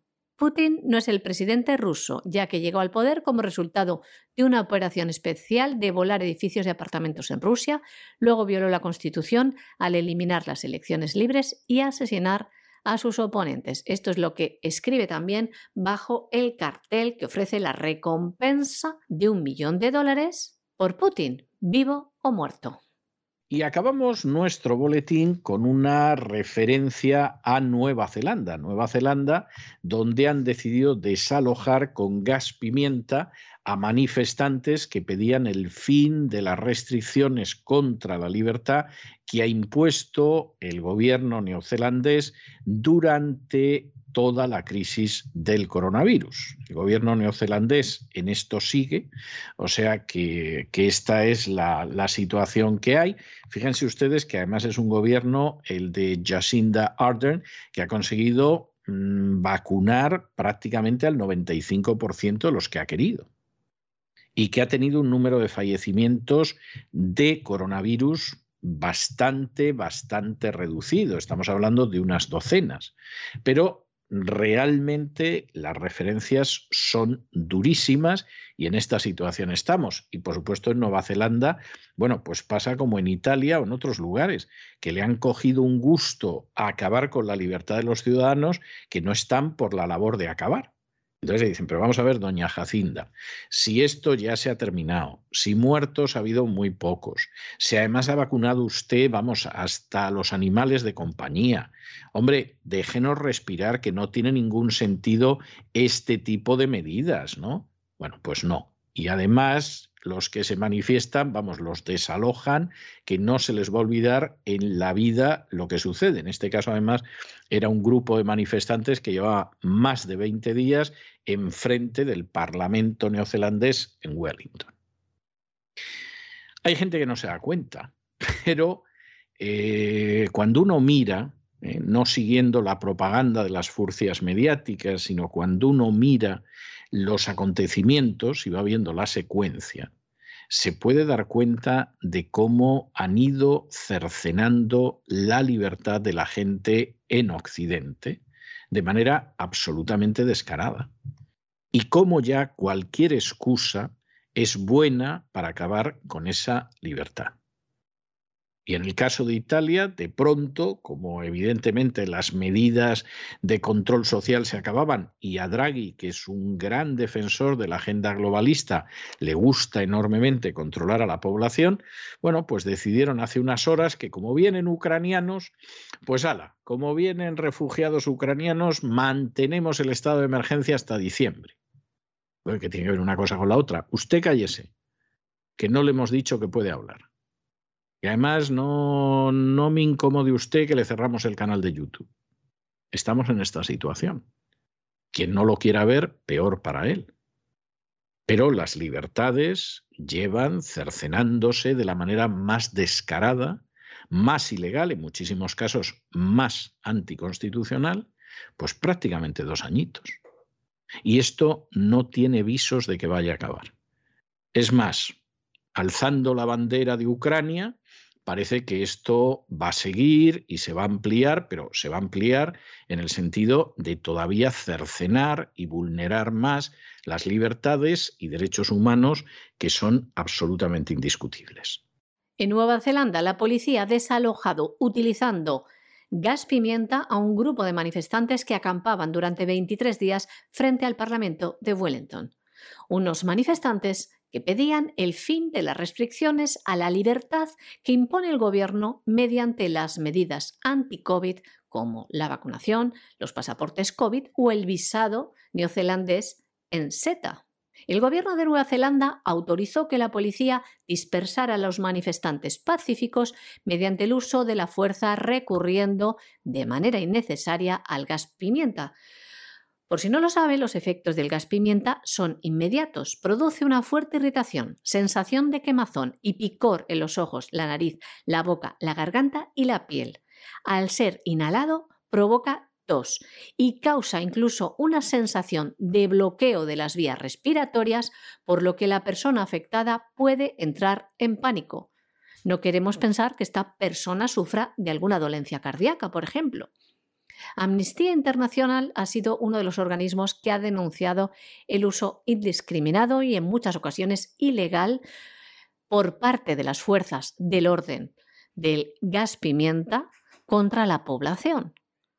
Amnistía Internacional denuncia que llega a provocar lesiones graves y en algunas personas les llega a causar incluso la muerte. Pues esto lo han utilizado los policías de Nueva Zelanda contra una población que pedía por su libertad. El resultado, varios heridos y también manifestantes arrestados. La policía afirma que se encontró con la resistencia de los manifestantes que utilizaron todo tipo de artilugios contra la policía para evitar ser evacuados, como extintores o proyectiles de pintura. El comisionado de la policía de Nueva Zelanda justificaba el operativo de desalojo porque decía, ahora la multitud está menos centrada en los asuntos de la protesta y más en la confrontación. Y además añadía que había una necesidad de restaurar el orden en el centro de la capital neozelandesa. Recordamos que en Nueva Zelanda el gobierno de la laborista Jacinda Arden fue aplaudido mundialmente al inicio de la pandemia por su gestión, las medidas tomadas contra el COVID-19 medidas de las más estrictas del mundo, confinamientos incluidos. Además, en Nueva Zelanda, la campaña de vacunación ha logrado completarse al 95% de la población diana. Este lunes, Nueva Zelanda abría las fronteras internacionales, pero solo a los neozelandeses y a los residentes. Además, espera completar la reapertura por fases en el mes de octubre para todo el mundo, pero eso sí, con el visado el no vacunado estigmatizado no puede entrar en Nueva Zelanda. Un claro ataque a los derechos y las libertades. Y hasta aquí hemos llegado con nuestro boletín de esta noche. María Jesús, muchas gracias, muy buenas noches. Gracias a ti, César, muy buenas noches también a los oyentes de la voz. Y ustedes ya lo saben, no se nos vayan, no se nos vayan porque vamos a regresar enseguida con don Lorenzo Ramírez y su despegamos y vamos a dar un panorama a la situación económica nacional e internacional y después, eso sí, nos vamos a tomar un respiro de cultura en la biblioteca de Doña Sagrario Fernández Prieto. De manera que no se vayan, que regresamos enseguida.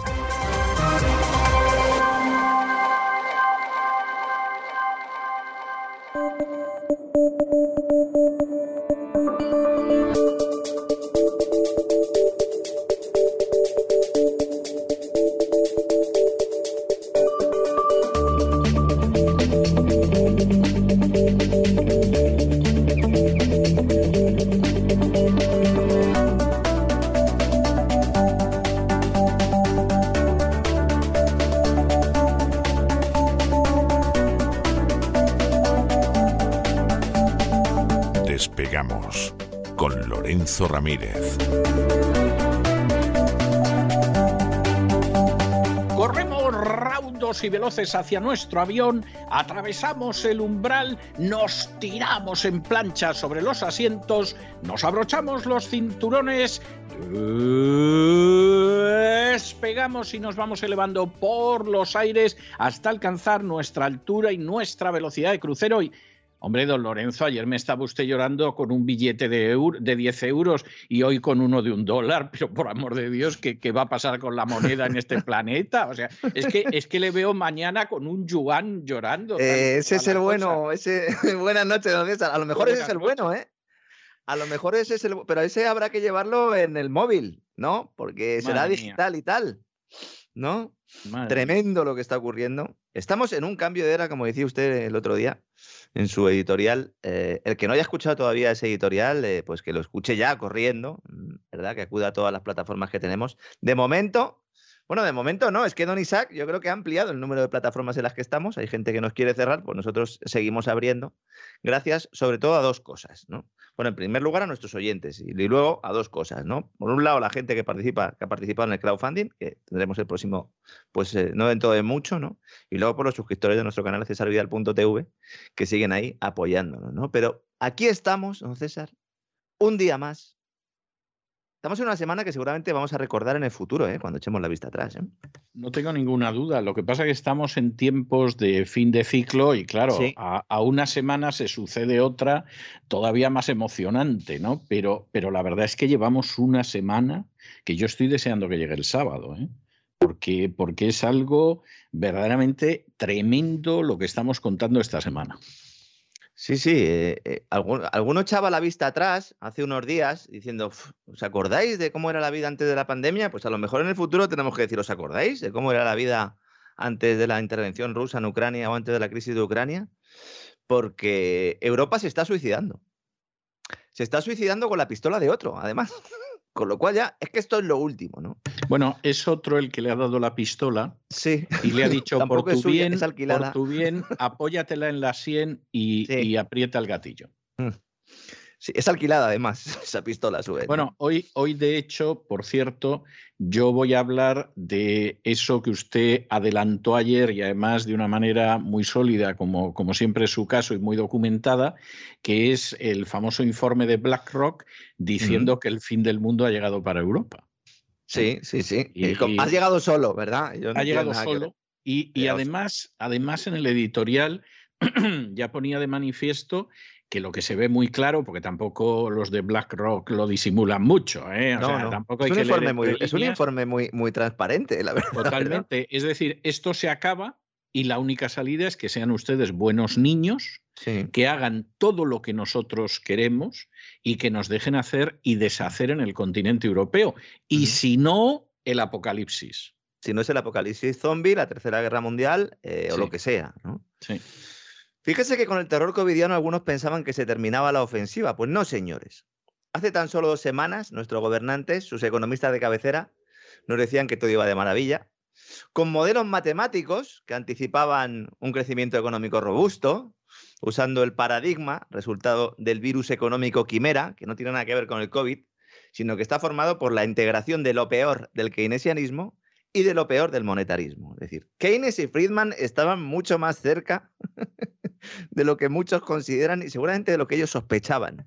Bueno, y seguramente Mussolini y Stalin. O sea, no, bueno, claro. Eso sí, eso, sí, eso, eso, eso es indudable. El, el, Socialismo el, en los cuatro casos, ¿eh? Exactamente. Es decir, uh -huh. en última instancia, bueno, pues ya decía Mussolini aquello de que el fascismo era un socialismo nacional. O sea, y, y era verdad. Tenía toda la razón del mundo. Sí, sí. Y en los años 20 mm, el Estado más intervencionista y con más control del Estado que había después de la Unión Soviética era la Italia de Mussolini. Evidentemente, sí, sí. En una claro. competición por la intervención y por el colectivismo. Totalmente. En un caso, las empresas trabajaban bajo un paraguas y en el otro, pues eh, sobre otro, pero básicamente, eh, en esencia, es muy similar, ¿no? Es muy similar. Oiga, que cuando Mussolini estaba viendo ya que lo atrapaban en los últimos uh -huh. días de su vida, su propuesta de pacto era que todos los bienes suyos y del Partido Fascista Italiano pasaran al Partido Socialista Italiano la herencia, el, movimiento Piketty, que podríamos decir, ¿no? Sí, cosa ¿Eh? que no se sabe, porque claro, estas cosas se tienden a ocultar, etcétera, etcétera. Claro, como hay mucha ignorancia, por ejemplo, en Nueva York todavía hay una calle dedicada a Mussolini. Hmm. ah, sí, eso no lo sabía yo. Sí, lo que pasa es que la gente debe pensar que es un inventor de máquinas de escribir, como Olivetti o algo así, y nadie lo ha quitado en Nueva York. Como Bell, ¿no? El que inventó, ¿no? Exacto, exacto. Y entonces, pues ahí sigue en Nueva York. Debe ser el único lugar del mundo, vamos. Pues Pero, allá donde estés, tienes una calle en la Gran Manzana. Tienes todavía una calle en la Gran Manzana, sí, efectivamente. No, pero volviendo a lo que usted decía, bueno, es que la agenda globalista, en última instancia, es lo peor del capitalismo sumado a lo peor del socialismo. O sea, sí, y, claro, vamos en, esa dirección. Y en el caso monetario, que estamos, eh, esto, es una, esto es un cambio de era monetario, geopolítico, como decía usted el otro día, monetario también. Vamos a, intentar explicarlo a lo largo. Pues ya empezamos el otro día, pero vamos a seguir hoy un poquito y también el próximo sábado, que vamos a tener un programa, yo creo, de esos también para recordar. Pero lo que ha hecho la fusión del keynesianismo y del monetarismo en el ámbito del dinero, en el ámbito del sector financiero, es crear un socialismo de dinero fiat, que nos dijeron que todo lo iba a solventar, que iba a permitir además hacer una estupenda transición ecológica porque iba a permitir. Mm, que hubiera muchas inversiones, que inversiones no se podían pagar con el dinero de los contribuyentes, pero nos dijeron que no nos preocupáramos, que esto se emitía dinero y que se emitía a largo plazo y que de esta manera, pues, oiga, se podía financiar cualquier proyecto, incluso una transición ecológica, que iba a limpiar los cielos y la tierra, que iba a traernos o a llevarnos al paraíso verde, sostenible e inclusivo. Siempre el paraíso en la tierra, porque estos estos de paraíso no les hicieron nada. Esto es lo que quieren el paraíso en la tierra, porque estos eh, sirven a, quien sirven, ¿no? Al que nos dijo que nos comiéramos la manzana aquella, ¿no? Bueno, pues todo eso, que evidentemente era mentira, pues ahora se cae por su propio peso. De la noche a la mañana. Y los culpables, que deberían estar entre rejas por ser enemigos de la humanidad, nos dicen que la crisis de Ucrania es la que acaba con su sueño húmedo y que nos apretemos el cinturón que viene una crisis de caballo. Y todo esto por Ucrania, ¿eh? O sea, si, si, los tanques rusos no llegan a entrar en el Donetsk, viviríamos en el mejor de los mundos, a pesar de la deuda salvaje de España, del déficit incontrolable, del número de parados y de la subida de la energía. Pero todo eso es que fue mm. como para anunciar que Putin iba a entrar en Ucrania. O sea, España se adelantó, como siempre. España se adelantó, exactamente, pero cuidado, ¿eh? Cuidado que, vamos a ver, es que si Putin no hubiera entrado, ¿qué hubieran hecho? Porque es que, es que en cuatro días la que ha liado Europa, antes decíamos la OTAN, efectivamente, la OTAN, pero fundamentalmente Europa. Que es que ya no es que se ahorque con la soga verde, como decíamos, es que no es que tampoco está jugando la ruleta rusa, ¿eh? por utilizar el mismo símil, es que en el tambor están las seis balas. Es que lo peor es que como la economía que se enseña en las universidades es precisamente esa, que ha creado este modelo fraudulento y fracasado ¿eh? por la mayoría de la gente, incluso los académicos, pues se tragan el mensaje y corren a modificar sus algoritmos y ecuaciones para incorporar el riesgo ruso a sus modelos. Y de repente ya, esto no es un cisne negro, es un cisne ruso. Eh, unos modelos económicos que tienen tanta validez como un euro o como un dólar de madera, como se está demostrando. Muchos de ellos ahora dicen, nos dicen algunos que venimos contando esto desde hace tiempo, nos dicen, oigan ustedes, claro, pues al final, claro, ha sucedido lo que ustedes, lo que ustedes decían, al final hay una crisis de esta inflación, al final hay un problema económico grave. Pero claro, ¿quién podía imaginarse que iba a haber una guerra? Pero si los primeros que pensábamos que no iba a haber una guerra somos nosotros. Hablo por mí. Lo, lo, he dicho muchas veces. Yo era el primero que pensaba que no iba a haber una intervención militar. Y la intervención militar lo que ha provocado fundamentalmente es una lluvia de sanciones que ahogan a la economía europea hasta abocarla pues, a lo que decía BlackRock, ¿no? Al final, ¿no? Sí, sí, es la profecía autocumplida. Sí, es la profecía autocumplida, o sea, es de esos casos que efectivamente, pues claro, estás profetizando que el tío Manolo le va a dar una cirrosis mientras le llenas el vaso de coñac. Claro, Pues, pues al final al tío Manolo lo peor es que en este es peor aún, don César, porque es que nos estaban diciendo que no iba a tener cirrosis, aunque le diéramos al coñac. Sí. dicen, no, no, hay no hay y luego dicen, ah, mira, es que se pasó, se pasó de coñac. En España ahora mismo estamos en alerta roja. Pero no porque no vayan a caer misiles, sino porque el desastre económico va a ser de tal calibre que el gobierno ya está poniendo la venda y es que han pasado, no ha pasado ni una semana de la, intervención. Ayer lo apuntábamos en el programa, don Roberto Centeno también habló el martes, ¿no? Pero ya podemos constatar que el gobierno ya no va a hablar más de recuperación económica. Se acabó. Y sí de esta inflación, o mejor dicho, porque este es otro término que se usa, la inflación es estancamiento económico con inflación. En este caso, lo que, a lo que vamos es a recesión con inflación. Pero no solo en España, también en Estados Unidos. ¿eh? Es que en Estados Unidos hay otros elementos y ahí la subida de tipos va a influir de otra manera a ver qué pasa aquí. Porque el Banco Central Europeo no va a poder sujetar la espiral de precios. Hay dudas sobre si lo va a poder hacer la Reserva Federal, pero el Banco Central Europeo seguro que no. Pues qué alegría más grande, ¿eh? Es que el Banco Central Europeo, como muy pronto, empezaría a subir tipos en diciembre, y eso era antes de la guerra y de la inestabilidad y de los problemas para el crecimiento, que es lo que dice ahora que existe en el Banco Central Europeo. Por los mismos problemas que había hace dos días, lo único que encima tenemos una crisis energética sumada con unos precios espectaculares porque habéis considerado que lo mejor que podéis hacer en esta crisis es ahogar a los ciudadanos, a los hogares y a las industrias europeas, salvando a los empresarios, que eso es como viven del presupuesto público, también como, con Mussolini, ¿no? Esto, ¿no? Sí, exactamente, exactamente, sí, sí. Agnelli, pues a lo mejor ahora se llama Botín, pero, pero en fin, la historia es la misma, sí. Sí, sí, Agnelli, que, bueno, pues todavía sigue su familia, ¿no? Disfrutando de, sí, sí, sí. todos los paradigmas. que, como decían en aquella película mm. extraordinaria de Costa Gabras que se titulaba Estado de Sitio, que por cierto lo he visto hace dos o tres días y me ha parecido mejor que, cualquiera de las veces que la he visto, a lo mejor por lo que está pasando en los últimos tiempos, ¿no? Y había un momento en que el uno de los protagonistas decía, los gobiernos pasan, pero la policía permanece, ¿no? Bueno, pues aquí se podría decir lo mismo, los regímenes pasan, pero determinados empresarios, esos permanecen, no se extinguen. ¿eh? Lo van renovando en algunos casos, pero la figura en sí siempre está ahí porque es necesaria está ahí, porque es, necesaria, porque si no, entonces se vería que esto es un sistema eh, directamente colectivista y entonces parece que no. Curiosamente hay muchos libertarios, liberales, la gran mayoría, eh, muchos de ellos de filiación británica, que siguen insistiendo en que los empresarios están operando en mercado libre. No sé, eh, hay unas ópticas estupendas y a uno pues le ponen las gafas para que pueda ver lo que tiene delante de la cara. Ah, bueno, más que nada le pagan para que se coloque las orejeras de los el en es claro, cuando eres un liberal y estás cobrando del BBVA, eso ya por poner un ejemplo, ahí ya ¿eh? pues pasa lo, que, pasa. Es que hay otros que no cobran, que es peor aún, ¿no? Porque dices, bueno, si cobras, pues por lo menos no. Es tu curro. Pero, ahí, pero ahí lo que pasa es que aspiran a Ah, ¿eh? o sea, ahí a lo mejor todavía no cobras, pero estás haciendo méritos a ver si efectivamente acabas cobrando. Y esos son peligrosísimos, porque esos son capaces de cualquier cosa para llamar la atención del señorito. Más papistas que el Papa, se podría decir, ¿no? O más sorosistas que Soros, sin ir más lejos. en realidad es lo mismo, ¿no? Efectivamente, ¿no?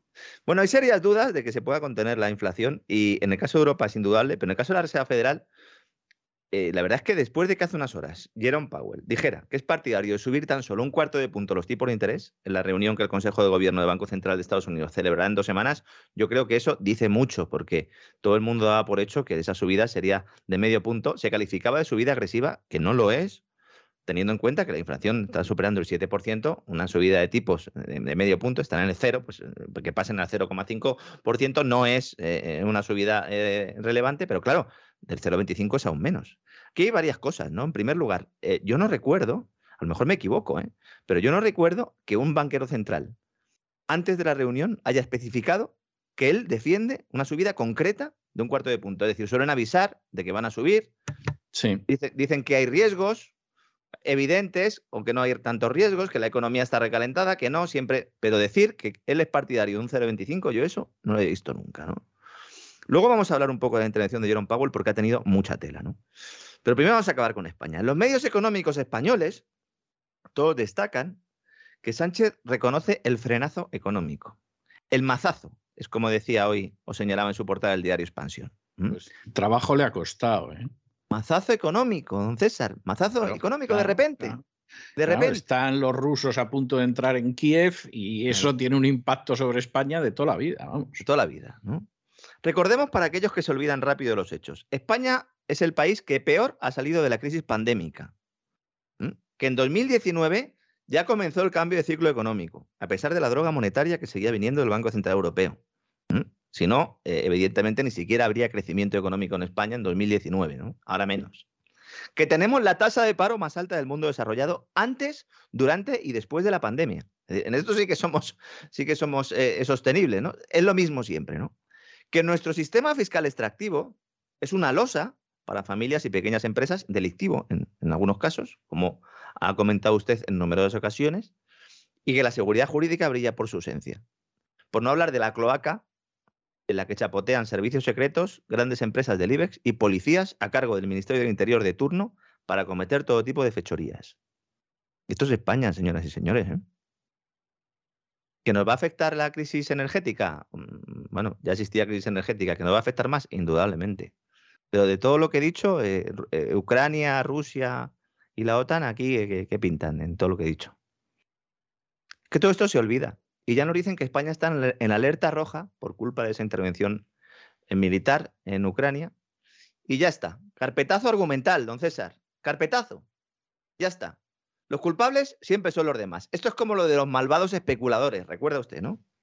Sí, y los malditos roedores también, también, o sea, es... De Pixie Dixit, ¿no? Exactamente, es, es así, o sea, al final la culpa siempre la tiene otro. Lo cual, dicho sea de paso, Hombre, vamos a ver, eso es una excusa eh, por parte de ciertos gobernantes en mm. general, pero en el caso de España forma parte del ADN hispánico, incluso el llevado al otro lado del Atlántico. Es decir, aquí responsabilidades propias no tenemos ninguna y nos van a caer, vamos, aquí lo que sucede es que los otros son como son y nosotros somos buenos, pero nos hacen la vida imposible, ¿no? Claro, claro, es que esto es así, ¿no? Bueno, y a todo esto, el señor Feijó ofreciéndose, diciendo que él no quería, ¿eh? en realidad él no quería, oiga, pero que por España ¿eh? y por su partido va a hacer un esfuerzo ¿eh? y va a venir a Madrid, el señor Feijó. Yo de verdad, o sea, la gente que todavía sigue creyendo. Ser, ser virrey en Galicia está muy bien. O sea, yo lo he dicho más de una vez. O sea, yo si tuviera que escoger un cargo mm. público así, seguramente sería ser virrey de Andalucía o, ser virrey de Galicia. Eso, eso, vamos, casi llega a la altura como ser virrey del Perú ¿eh? en su tiempo. ¿eh? Yo creo que lo único que dice de verdad Feijóo es cuando dice me siento en la obligación, precisamente por lo que está diciendo usted. Sí. Lo que pasa es que no se pone a disposición del partido, sino que se pone a disposición de otros intereses que son a lo mejor los mismos que le dicen a Alemania, oye, el gas ese no me lo abras, ¿eh? Exacto, sí, sí, es así. Bueno, y además él encantado de la vida. Pero que mm, eh, piense, carayu, qué molestia tener que ir a Madrid, eso, eso es más que posible, ¿eh? Porque como virrey de Galicia es que es señor de horca y cuchillo. O sea, de pronto decide todo el mundo se vacuna y si no se vacunan por las buenas, se les pone la vacuna por el ano. Decide que a todo el mundo lo encierra y todo el mundo, eh, pues lo encierran. Eh, decide que carayu se fala solo galego y, todo el mundo hablar gallego y allí no habla nadie en español. O sea, vamos, es, es Y luego, pues cuando tienes tiempo libre, pues a lo mejor te vas en un barco, ¿no? Con algún amiguete. Sí. Y el amiguete, en fin, se dedica a actividades poco santas. El ¿eh? amiguete es, eh, pues eso, eh, partidario del postre seco, y entonces, claro, al final la cosa acaba como acaba. Pero, pero para eso está el, obispo de Compostela, que, que, estas cosas las, las entiende y las absuelve. Y, y, y ala, bota fumeiro, va, bota fumeiro, bien. Y ya está, ¿no? Y ya, está. Bueno, que revisen el, el episodio de Así fue España que hicimos sobre Santiago, a lo mejor alguno pues se lleva las manos a la cabeza. Y la, semana que viene tenemos a Prisciliano, o sea que ya lo vamos a rematar, pero bueno. Bueno, los culpables son los demás. ¿Y entonces cuál es la solución que nos proponen? Pues más Estado y más empresarios. Ah, estupendo. Estupendo. ¿Por qué más Estado? Evidentemente, porque papá Estado nos tiene que proteger. Necesitamos un plan de choque ¿eh? contra esta crisis económica generada afuera. Y los empresarios, los empresarios es que son los únicos que van a, que van a sobrevivir a la crisis. Porque no sé si va a quedar alguna pyme después de esto. Que es que, claro, después de la pandemia, las restricciones, la crisis de los chips, Rita la canta ahora, ahora viene la guerra, se dispara la factura. Bueno, yo esta mañana, es que lo voy a decir, esta mañana me he cambiado de tarifa y me he puesto una tarifa plana en la, en la luz, que yo era todavía de los tontos que estaban en el PVPC, en el precio regulado en España hicimos en un, programa, en un programa que nos querían echar a los que estamos en el PVPC, precisamente, se iban a quedar ahí solo los del bono social y los pocos informados. Bueno, pues he conseguido una tarifa plana, don César, pero si tuviera una pyme, es que la tendría que cerrar. Es que en España hay hornos de la industria cerámica, lo he contado alguna vez, que están, que están, que están apagados. Apagados porque no pueden pagar el coste de la energía, ¿no? Entonces, ¿quiénes van a sobrevivir? Pues estos empresarios, los que, los que gracias a los privilegios otorgados por esos políticos, eh, pues pueden sobrevivir. Unos políticos que luego se sientan en los consejos de administración, que no vamos a hablar con historias, pero desde el presidente del gobierno para abajo. Es decir, no estoy hablando de un pequeño diputado, no, no. El propio Felipe González está sentado, ¿no? El gobierno dice que tiene un plan. Esto es a mí lo que me da más miedo, porque claro, casi prefiero que no hagan nada. Porque se reduce en lo de siempre, que es más Estado corporativo, volvemos a Mussolini y compañía, nos dejan las migajas de la rebaja fiscal sobre la energía hasta el 30 de junio, qué buenos son, los hermanos salesianos eran, que no llevan de excursión. Qué buenos son. Se podía utilizar cualquiera. ¿eh? los padres escolapios, los hermanos maristas, daba lo mismo. El caso es que nos llevaban de excursión. Sí, luego volvíamos alguno que otro, volvíamos con la cara cruzada, pero bueno, eso era otro, otra cosa. Por cierto, en su libro, Memorias de un disidente, cuenta usted y habla de algún colegio ilustre en el cual usted estuvo y algún otro empresario también pasó por allí. Sí. ¿Eh? ¿Verdad? Sí, sí, mm. sí. Bueno, es que aquello era, aquello era como un campo de entrenamiento de los marines. ¿eh? Yo creo que la mayoría no sobrevivió. Yo creo que bastantes ya salieron eh, psicológicamente afectados del colegio, pero luego hubo otros que sobrevivimos. O sea, y, y entre ellos, efectivamente, gente, gente ilustre, ¿no? Fíjese, por ejemplo, ahora que digo que hubo gente que quedó tocada de ala, ¿no? Eh, Mariano José de Larra, que se pegó un pistoletazo, estudió allí. Y Víctor Hugo. Bueno. Por cierto, pero en fin, cosas de estas peculiares. Sí, cosas veredes. La iglesia ha caído en manos del padre Ángel, o sea que más usted lo peor llevan en malas manos ¿no? desde, el, siglo IV, ¿no? a lo mejor un poquillo antes. Por cierto, ahora que digo lo del Padre Ángel, ya ha salido porque usted mencionó el Colegio de San Antón, que es del que estamos hablando en Madrid. No sé si ha visto el nuevo PIN de Mensajeros por la Paz.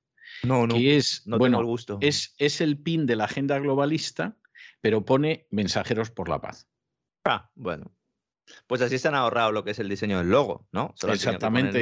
Y, en lo que están ya lo sabemos todos. O sea que, bueno, pues, que esto es así. ¿En qué consiste el plan, además de esta rebajilla fiscal que nos dicen, bueno, mm, venga, la luz, vamos a mantener el IVA reducido hasta el 30 de junio? ¿Por qué no lo quitan? Quiten los impuestos a la energía. Pero no, no es Putin mal, malo, malísimo, ha atacado a Ucrania, que es buena, buenísima. Y eso va a provocar una crisis del gas. No porque Alemania haya cerrado el grifo, y porque Rusia lo mantenga abierto a través de Ucrania, sino porque como todo el mundo espera que se vaya a cerrar en algún momento, pues va a subir el precio del gas y con ello el precio de la luz. Pues si todo esto está sucediendo y todos lo tenemos tan clarito, pues quiten ustedes los impuestos de la luz, por lo menos, yo qué sé, mm, quiten los seis meses. Un año. ¿Por qué no los quitan los impuestos a la luz? Y nos dicen, no, es que somos muy buenos, eh, vamos a mantener la rebaja hasta el 30 de junio. Ladrones. Son ladrones que están haciendo dinero con los bombardeos. No solo las empresas, también los gobiernos. También los gobiernos. Porque un IVA sobre un precio incrementado de la luz implica que esa cantidad de IVA que se recauda es mayor, aunque reduzca los impuestos. Ladrones, insisto. Quiten los impuestos a la energía, por lo menos a los hogares y las pymes. Quítenlos. Todo lo demás es No, no lo verán nuestros ojos. No, no, eh, ni de broma, ¿no? Pero es que veo alguno que se alegra. Propaganda y punto pelota, ¿no? Uno que se alegra, yo me alegro también, porque digo, bueno, pues no seré yo quien critique, ¿no? Eh, una rebaja fiscal, pero se quedan ahí, ¿no? Al mismo tiempo, el plan, este de choque del señor Sánchez, insiste en destinar dinero público a las energías renovables, porque claro, como nos vamos a quedar sin gas, pues entonces evidentemente hay que impulsar las energías renovables. Este es el, el argumento gubernamental. Un dinero que va a salir de un mayor endeudamiento porque España no ha sido capaz de cuadrar sus cuentas públicas ningún año desde 2008. Ni uno. Mm, ni uno. Y en 2007 la cuadró porque teníamos una burbuja inmobiliaria tan espectacular ¿eh? que básicamente los ingresos fiscales de la vivienda lo pagaban todo. ¿no? Y ese aumento de la deuda se va a producir justo cuando las reglas fiscales europeas volverán a aplicarse. Aunque se flexibilicen, no las vamos a cumplir. Si se pone el límite de deuda en el 100% del Producto Interior Bruto, que fíjese ya qué barbaridad es. que digan, bueno, no se pueden endeudar ustedes, bueno, el 100% del Producto Interior Bruto, que es la totalidad de bienes y servicios que produce su economía en un año. Ya es una barbaridad. Según las reglas europeas eh, actuales, Pacto de Estabilidad y Crecimiento, tiene que estar esa deuda en torno al 60% del Producto Interior Bruto. Bien. Lo van a cambiar seguramente en torno al 100. No se sabe todavía, pero esas son las conversaciones. España lo supera ampliamente y lo va a superar más. En 2023-2024 se va a producir un ajuste fiscal de caballo. O, en el caso de que Europa decida suicidarse en el altar del totalitarismo monetario y no suba tipos de interés y mantenga los mal llamados planes de estímulos, entonces la inflación será aún más galopante. Aquí no hay manera de salir bien de esto. Hemos tenido múltiples ocasiones para cambiar el rumbo. Algunos llevamos desgañitándonos durante mucho tiempo. Nos han despedido de sitios por hacer esto. El precio eh, del petróleo con el que están elaborados los presupuestos generales del Estado es una media de 60 dólares el barril, señores. Y esto supera los 100 y, sin frenos. ¿Y los salarios? Sánchez dice, no, este plan también incluye un tema salarial y es que no lo vamos a subir. Ah, pues estupendo. No, no, los salarios no suben con la inflación. Y por favor, señores sindicatos, a ustedes que les vamos a dar buena parte de ese, dinero europeo, del Next Generation EU, a ustedes que, están ahí ustedes comprados, básicamente, de hace muchos años, pues les pido que los convenios en las negociaciones colectivas con los empresarios pues aprueben un pacto de rentas y básicamente se bajen los pantalones. O se los bajen a los trabajadores, porque ellos van a seguir cobrando sus sueldos. Aquí estamos en un caso claro en el que todos pierden. También lo hemos dicho muchas veces. Esto es lo que pasa con la inflación. Si no se suben los salarios, los trabajadores pierden, evidentemente, poder adquisitivo. ¿no? Si se suben, las empresas caen, sobre todo las pequeñas, que tienen dos problemas, coste laboral, coste energético y luego eh, también el propio coste que sus materias primas, sus insumos, crecen por el propio coste laboral y el energético, es decir, espiral diabólica. Esto es la inflación, señores. Esa inflación, y esto sí que me toca a mí las narices mucho, porque es esa inflación que no importaba. Que nos decían, no, es que esto es coyuntural.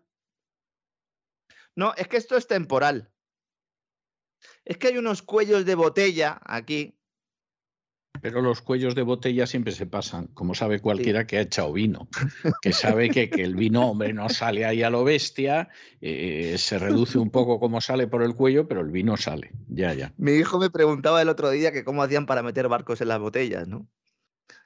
Me acordé mucho de lo del cuello de la botella, ¿no? Bueno, alguno dirá, ¿pero de qué está hablando este hombre? Bueno, eh, esa pregunta se la, han, hecho todos los niños.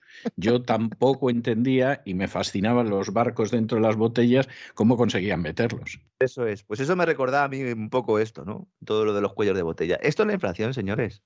Esto es la inflación, ¿no? Este cambio de discurso puede acelerar la ruptura entre el PSOE y Podemos. Y es que además aquí tenemos otro componente político ya más, ¿no?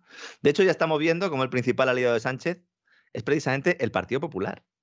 Pero todo esto esta semana, si es que han tardado tres días.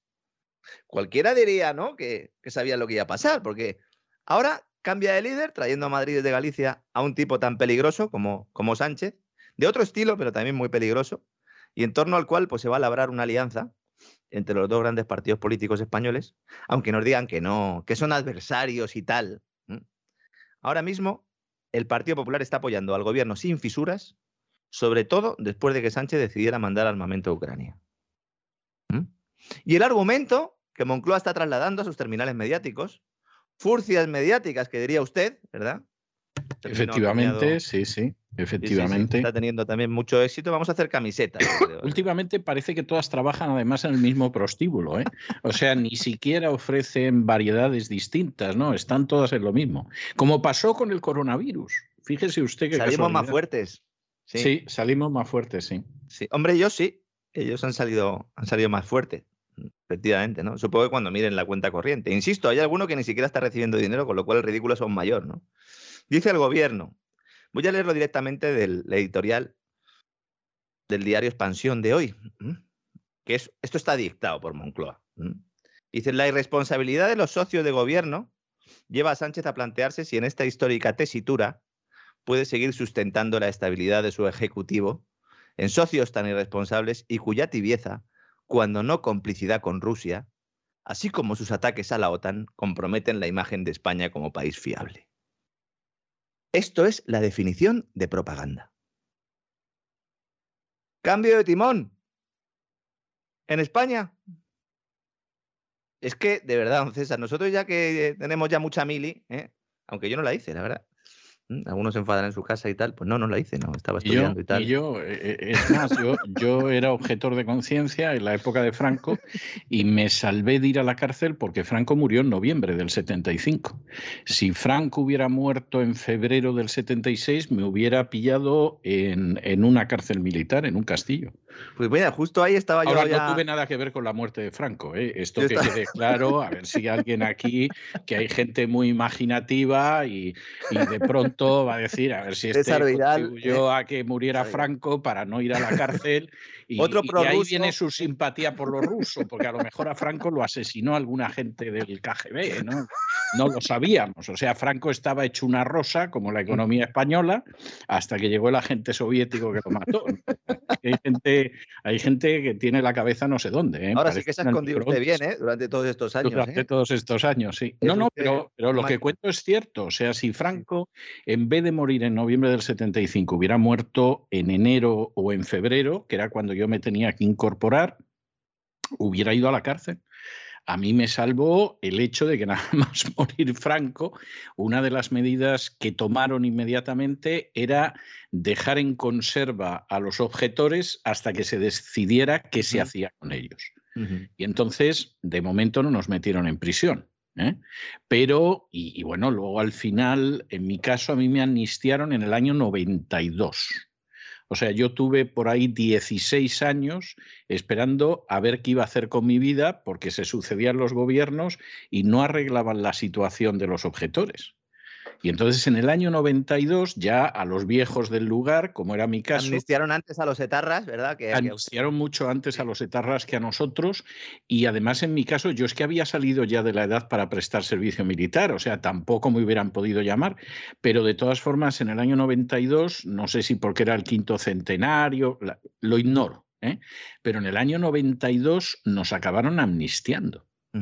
O sea, se dice, se dice, pronto, ¿eh? Se dice pronto. No quedó un euro, en, entonces una peseta en la caja en, en, el 92. Eh, uno de los mayores latrocinios. Nos, amnistiaron, ¿no? lo ignoro, pero, pero verdaderamente es tremendo. Y los episodios divertidos de, de esa época y algunos no tan divertidos, yo los recuerdo, obviamente, porque no era nada fácil ser objetor de conciencia en esa época. Vi, discúlpeme que le quite 30 segundos, no, porque no lo, no lo puedo evitar, porque es una de las cosas más. Que la gente le interesa, a la gente le interesa. Bueno, es una de las cosas más graciosas que he vivido en las últimas horas que no están siendo precisamente risueñas. Y es que alguien ha colgado un vídeo diciendo que la policía rusa detenía a la madre de Soros. Entonces se veía a una viejecita en una manifestación con un cartel y llegaba la policía y la quitaba de en mm. medio, no porque la detuviera, sino porque debieron de pensar a ver si aquí va a haber algún choque, y va a pillar aquí a la pobre babushka en medio y, y pues... el clásico, quítese señora, quítese. Exactamente, señora, mm. y además la quitaban, pues se veía que la viejecita, la pobre, eh, la soplaba si se caía. Y mm. entonces eso me recordó un episodio muy gracioso.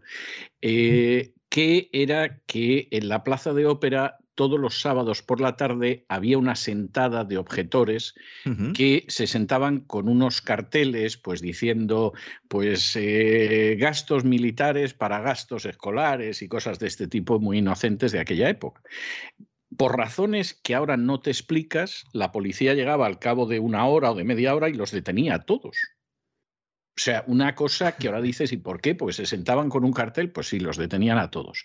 Y entonces el que estaba allí cerca para evitar que hubiera un episodio de brutalidad policial y que luego iba a la comisaría a asistirlos en la declaración, era un servidor que ya se pasaba hasta la madrugada del sábado al domingo recogiendo eh, en la comisaría, asistiendo a los objetores detenidos.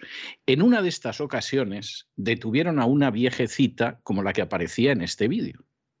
Y efectivamente, pues a la viejecita la detuvieron. La viejecita, cuando subió de calabozos, me miró y me dijo, ¿es usted el abogado? Me lo estoy pasando pipa. Con lo cual ya esto indica el estado de ánimo de la viejecita española mucho más fuerte que la babushka. Y en un momento determinado apareció la hija de la viejecita, que tendría unos cincuenta y tantos años, y que me toma parte y que me dice, esta madre mía me va a matar a disgustos. El otro día le abro el cajón de la mesilla y la tenía llena de pegatinas. O sea, era, era el caso de madre desesperada con un hijo adolescente, pero que en este caso era su madre. Vamos, se, se, fue la abuelilla También rememorando viejos tiempos. Levitando, ¿no? Y me dice, estos jóvenes, dice, son muy idealistas, pero yo es que me lo paso muy bien. O sea, ya con esto, le digo, estaba viviendo una segunda juventud. Hubo muchos abuelos que en aquella época ¿eh? se pusieron ahí su chupilla de cuero y, rememoraron viejos tiempos. Había ganas también, ¿no? Y ese, ese formato es, estuvo bastante extendido, ¿no? Sí. A ver, otro de los elementos eh, que se ve afectado por esta crisis en, en, el este de Europa, según el mensaje oficial, claro, hay alguno que despistado, que yo creo que nos ha debido empezar a escuchar hace poco, que dice, pero ustedes por qué defienden el mensaje oficial? No, no, sino lo que estamos haciendo es ironizando sobre el mensaje oficial y sobre todo contando que es mentira, ¿no?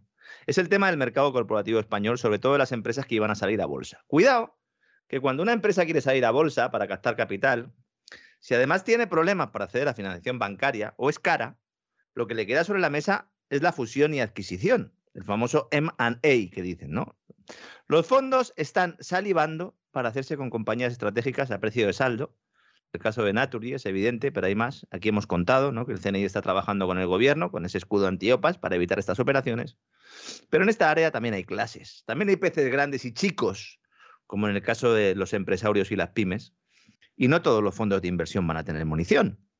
Solo aquellos grandes, gigantes, dirigidos por un tipo que se llame Larry y que se apellide Fink, por ejemplo, tengan la capacidad de lograr encontrar bancos aseguradores que les ayuden a sindicar en el mercado pues esos créditos que hay que pedir para financiar compras apalancadas. Porque una compra apalancada es esa, es una compra que haces con el dinero de otro. En muchos casos, sin que el otro sepa que tienes su dinero. Es que en realidad no lo tienes, sino que pone que lo puedes coger. Es que es un fraude monetario el del sistema financiero global. Es que yo ya no sé por dónde atacarlo, don César. Los grandes no tienen problemas, tienen línea directa con quién? Con el Banco Central con el Tito Jerón, que volviendo a lo que comentaba al principio del programa, es que todavía estoy recuperándome de la intervención de ayer del presidente de la Reserva Federal, Jerome Powell. Hay gente que le da por ahí, yo veo a banqueros centrales y luego me pongo malo. No por lo que hemos comentado antes en relación con la tímida subida de tipo de interés, que a su juicio debería aprobarse por su equipo el 15 de marzo, reunión del Consejo de Gobierno de la Reserva Federal, sino porque agárrense a sus asientos, señoras y señores,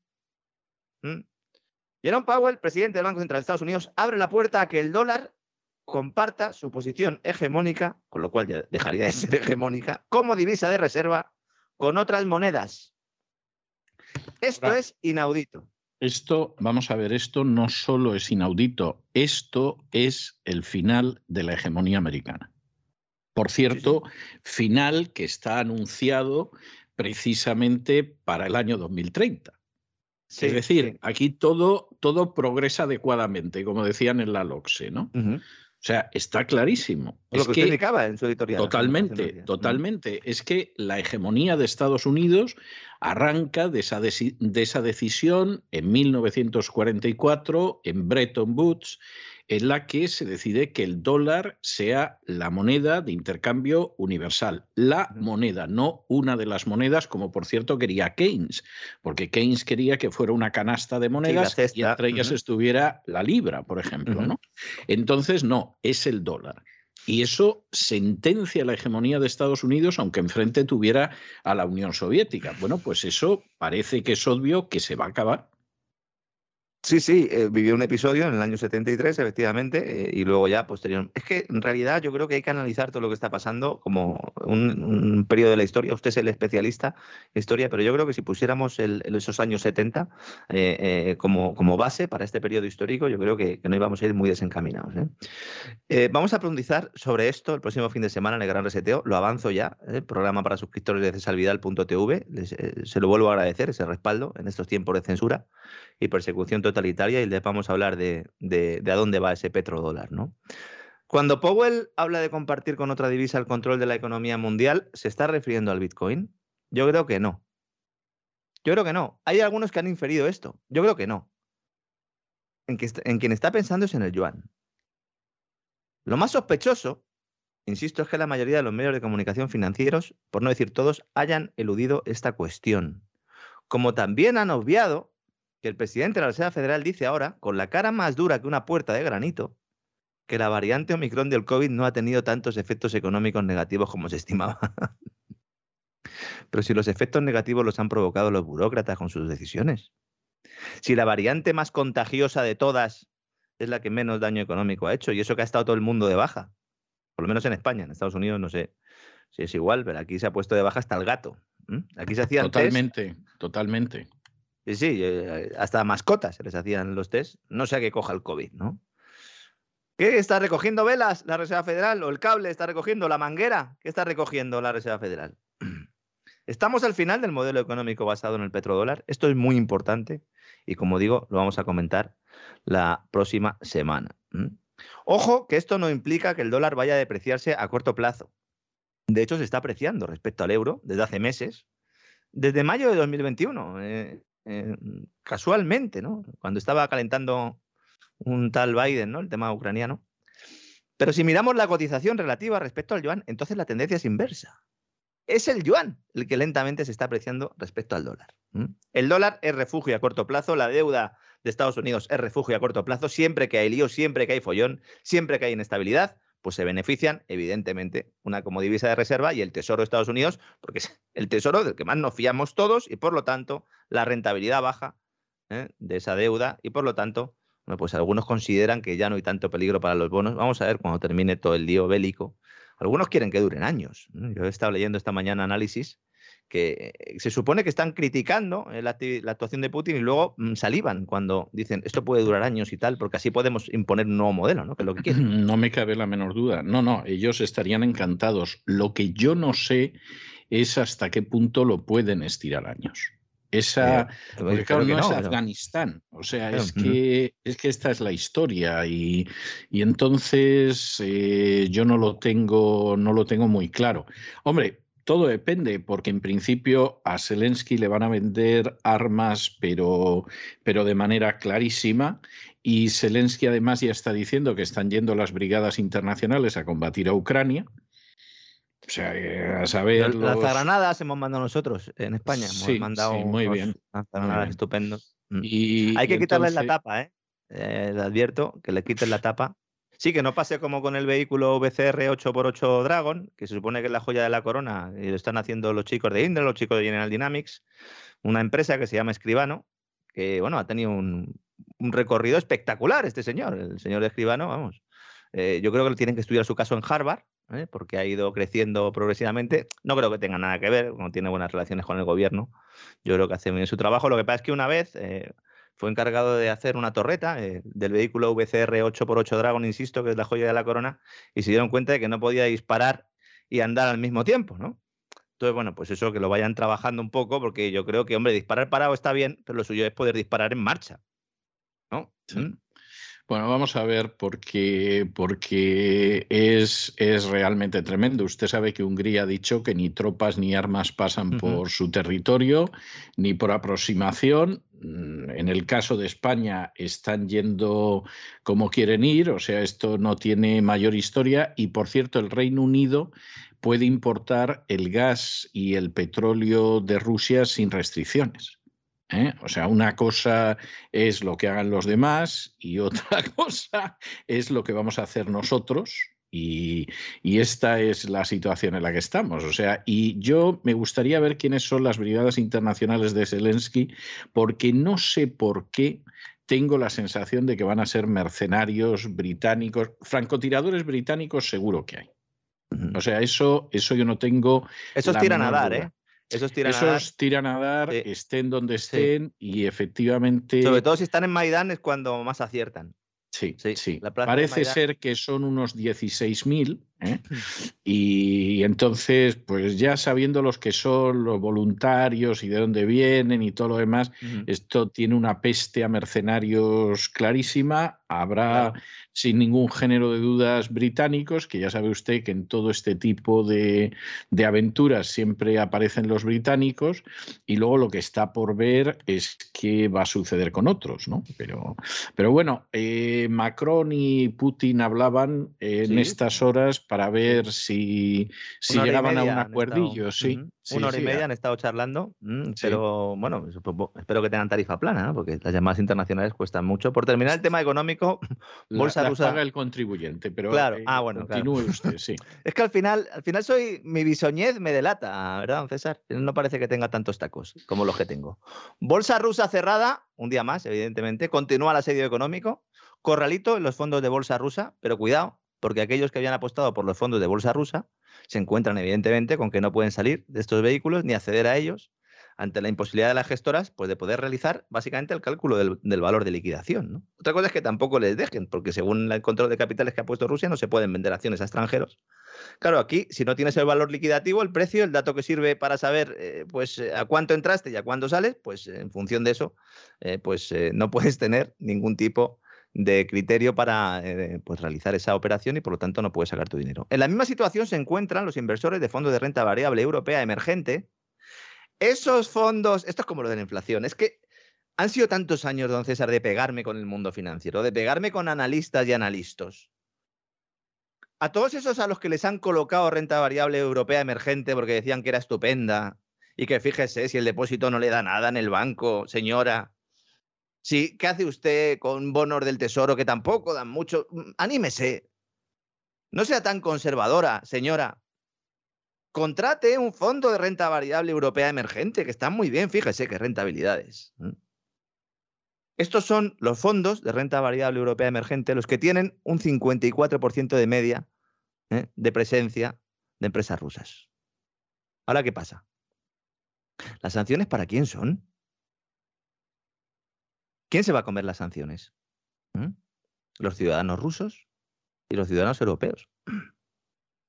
¿Las sanciones para quién son? ¿Le afecta en algo esto a Putin?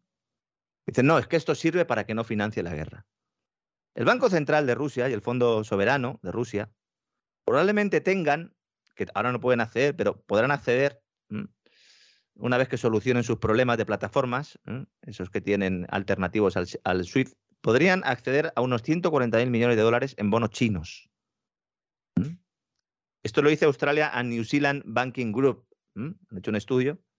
Se habla incluso de unos 80.000 millones de dólares de deuda en yuanes, mientras que el Fondo Nacional de Riqueza pues, tendría otros 60.000 millones de dólares. Al cambio, en su conjunto, esto representa casi una cuarta parte de la propiedad extranjera en el mercado de bonos nacionales de China. Entonces, estos son los principales activos extranjeros y la moneda a la que Rusia podría acceder, mientras la gente está, bueno, es que se puede hablar ya de corralito bancario en Rusia. Eh, he leído mucho sobre el tema, todo el mundo dice que están a punto del corralito, cuando en un país todo el mundo va a sacar dinero porque a tus bancos los está sacando el sistema de transferencias internacionales, pues es una cuestión de tiempo que empiecen a caer eh, bancos y que haya corridas bancarias. Si necesita efectivo, tendrá este dinero y luego también el del gas, porque insisto, el gas queda excluido del sistema SWIFT, con lo cual eh, pues eh, se va a seguir pagando, es decir, van a seguir pagando los alemanes. Entonces, la idea es que Rusia pueda utilizar el dinero que saque del gas, sus activos en yuanes y el propio sistema de pagos transfronterizos de China para contrarrestar el impacto de las sanciones occidentales. Esto no es tan fácil como muchos lo están diciendo. ¿eh? El sistema que tiene ruso, Rusia y el chino no son compatibles. Entonces hay que hacer una serie de operaciones técnicas, no voy a aburrir aquí al personal, pero esto no se puede hacer de la noche a la mañana. ¿no? Y hoy quiero terminar, sobre todo para los españoles, con una buena noticia. Es que están siendo unos días muy duros y ayer y antes de ayer acabé muy triste. ¿no? Es una buena noticia a medias, pero no seré yo de nuevo el que no celebre un retraso en su vida de impuestos. El grupo de expertos de la señora Montero, ministra de Hacienda del Reino de España, ha entregado el encarguito que le hizo el gobierno, diseñando una mal llamada reforma fiscal, que en realidad es un plan de subida salvaje de impuestos, ese famoso libro blanco se lo han dado, el tocho le han dicho, aquí tienes, ministra, ¿eh? y lo va a meter en un cajón. La señora Montero dice que no es el momento. Dice, ¿cómo voy, a, anunciar una subida de impuestos? No, no es el momento, señores. Tápense. Vamos a meterlo en un cajoncito. ¿eh? ¿Mm? Y ya si eso, eh, pues en el futuro veremos cómo le metemos este rejonazo fiscal que nos va a hundir en la miseria, pero eh, en principio pues vamos a poder esperar un poco para recibirlo. También para poder culpar a Putin de la subida de impuestos, porque claro, evidentemente ¿eh? se culpará también a Putin de la subida de impuestos. Esto lo vamos a ver. Verá, usted, verá usted cuando se descubra que Montoro era un agente de Moscú. O sea, ahí ya sí que a Montoro no lo salva ni la paz ni la caridad. Yo creo que es, lo que le tenía asustado estos años, que decía, a descubrir, a descubrir que estoy a sueldo de Moscú. y entonces andaba Montoro, el pobre. Hombre, ya se sabe que Transilvania, más cerca de Moscú que de Madrid, está. Coge, sí, coge. Eh, eh, pilla más cerca. hablan raro también ahí, sí. Hablan raro también, efectivamente. Yo creo que eso al final, al final vamos a descubrir que es que Montoro estaba a sueldo de Moscú y por eso llevó al paro a dos millones de españoles, hundió decenas de miles de pequeñas y medianas empresas y convirtió a Hacienda en una alcantarilla. O sea, ahí ahí es donde eso, eso a Putin le va a hacer mucho daño. ¿eh? Sí, ya se lo adelanto yo. Eso a Putin le va a hacer mucho daño. Fíjese qué, qué, poca vergüenza tiene el gobierno de España, de verdad, qué poca vergüenza. Cuando le entrega el libro blanco, claro, han estado ahí los expertos, expertos entre comillas, ¿no? Gente que ha nombrado el gobierno, académicos, y le ha dicho, oye, mira, prepárame esto para poder eh, echaros la culpa a vosotros y decir que esto, o a Europa incluso, de la subida de impuestos. Pero claro, yo no voy a presentar esto y voy a decir que subimos impuestos. Claro. Se lo preparan, algunos dimiten en mitad de la película, como en el panel intergubernamental del cambio climático, que dice, yo no firmo eso, yo no firmo eso, pues márchate, pues márchate, voy a decir que eres del PP, muy bien, di lo que quieras. Se, se marcha alguno, el grupo de expertos, hacen el libro blanco, el libro blanco lleva preparado semanas, incluso, incluso ya listo, se lo entregan y entonces dice Moncloa, abro comillas, el informe del comité no refleja la postura del Ministerio de Hacienda y, por tanto, no anticipa las medidas que adoptará el gobierno y que, en cualquier caso, siempre tendrán en cuenta la realidad económica. Muy bien, muy bien dicho, muy bien dicho, muy bien dicho.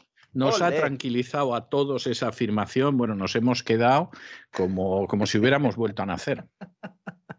Qué morro tienen, nos reímos, pero es que tienen mucho morro. Se, nos, se culpará a Putin de la subida de impuestos en España.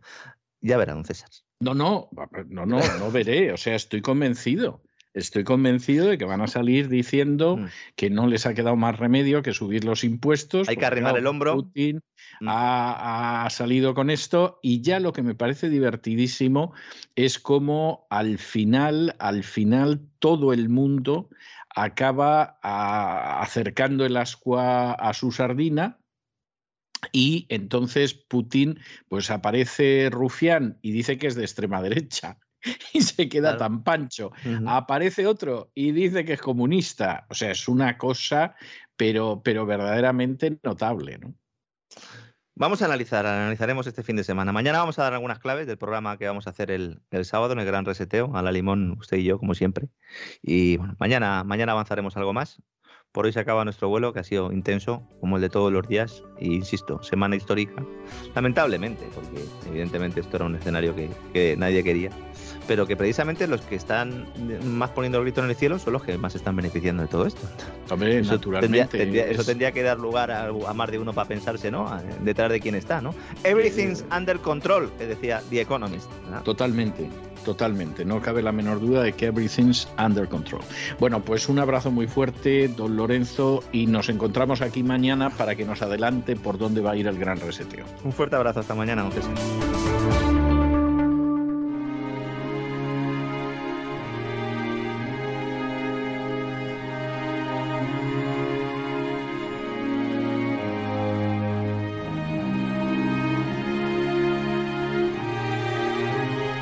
La biblioteca con Sagrario Fernández Prieto.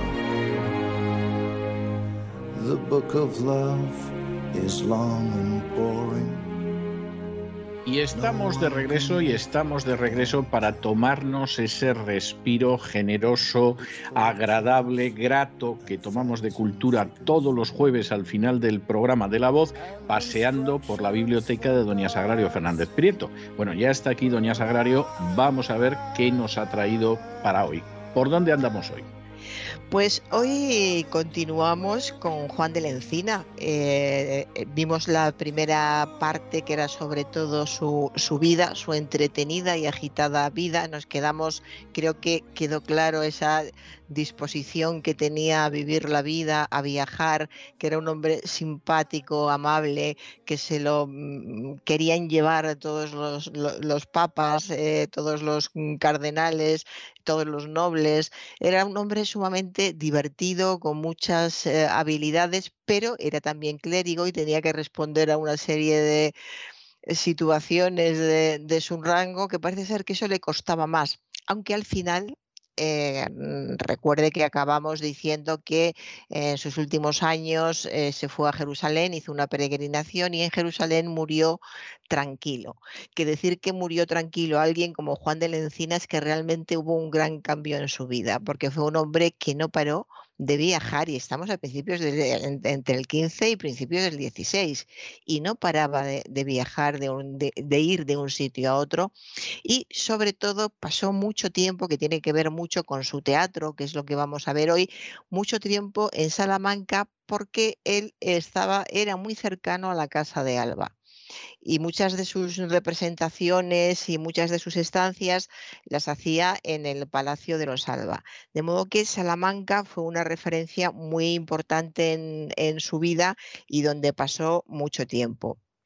Y ah, vamos a empezar ya a hablar de, su teatro, que es especialmente interesante porque vamos a darnos cuenta de cuánto del teatro que, que, nos ha llegado hasta ahora y sobre todo de lo que hemos vivido hace unos años, sobre todo también lo que vivimos en los colegios, cuando se hacían, se, se seguirán haciendo, me imagino, eh, se hacían representaciones teatrales en, los colegios y, eran, en gran parte eran entremeses de Cervantes, que ya en Cervantes hay, hay mucho de, Juan de la Encina, y eh, una, una, idea general de, de un estilo que gustaba mucho, se sigue gustando. En los festivales de teatro clásico, se siguen representando eh, muchas églogas de, Juan de la Encina porque es muy entretenido, quizá también porque recuerda esa etapa que le digo en que lo veíamos de cuando éramos estudiantes y porque hay algo que no falla en el ser humano y es las ganas de divertirse y las ganas de ver que eh, alguien sufre a costa de dos listillos esto que debería haber desaparecido según los tiempos que estamos viviendo y la educación que hemos recibido, pues esto mm, sigue funcionando. Yo voy repasando cosas de Juan de la Encina me he acordado de eh, eh, unos, unas representaciones que no fallaban en, mi colegio toledano y que habrán visto muchísimas y ustedes también, que eran estas en que había un, un, labriego, un pobre hombre que se dirigía a trabajar con su atillo, con la comida, y dos mm, estudiantes espabilados y sinvergüenzas le distraían uno por un lado y el otro por el otro mientras iban comiéndose toda su comida.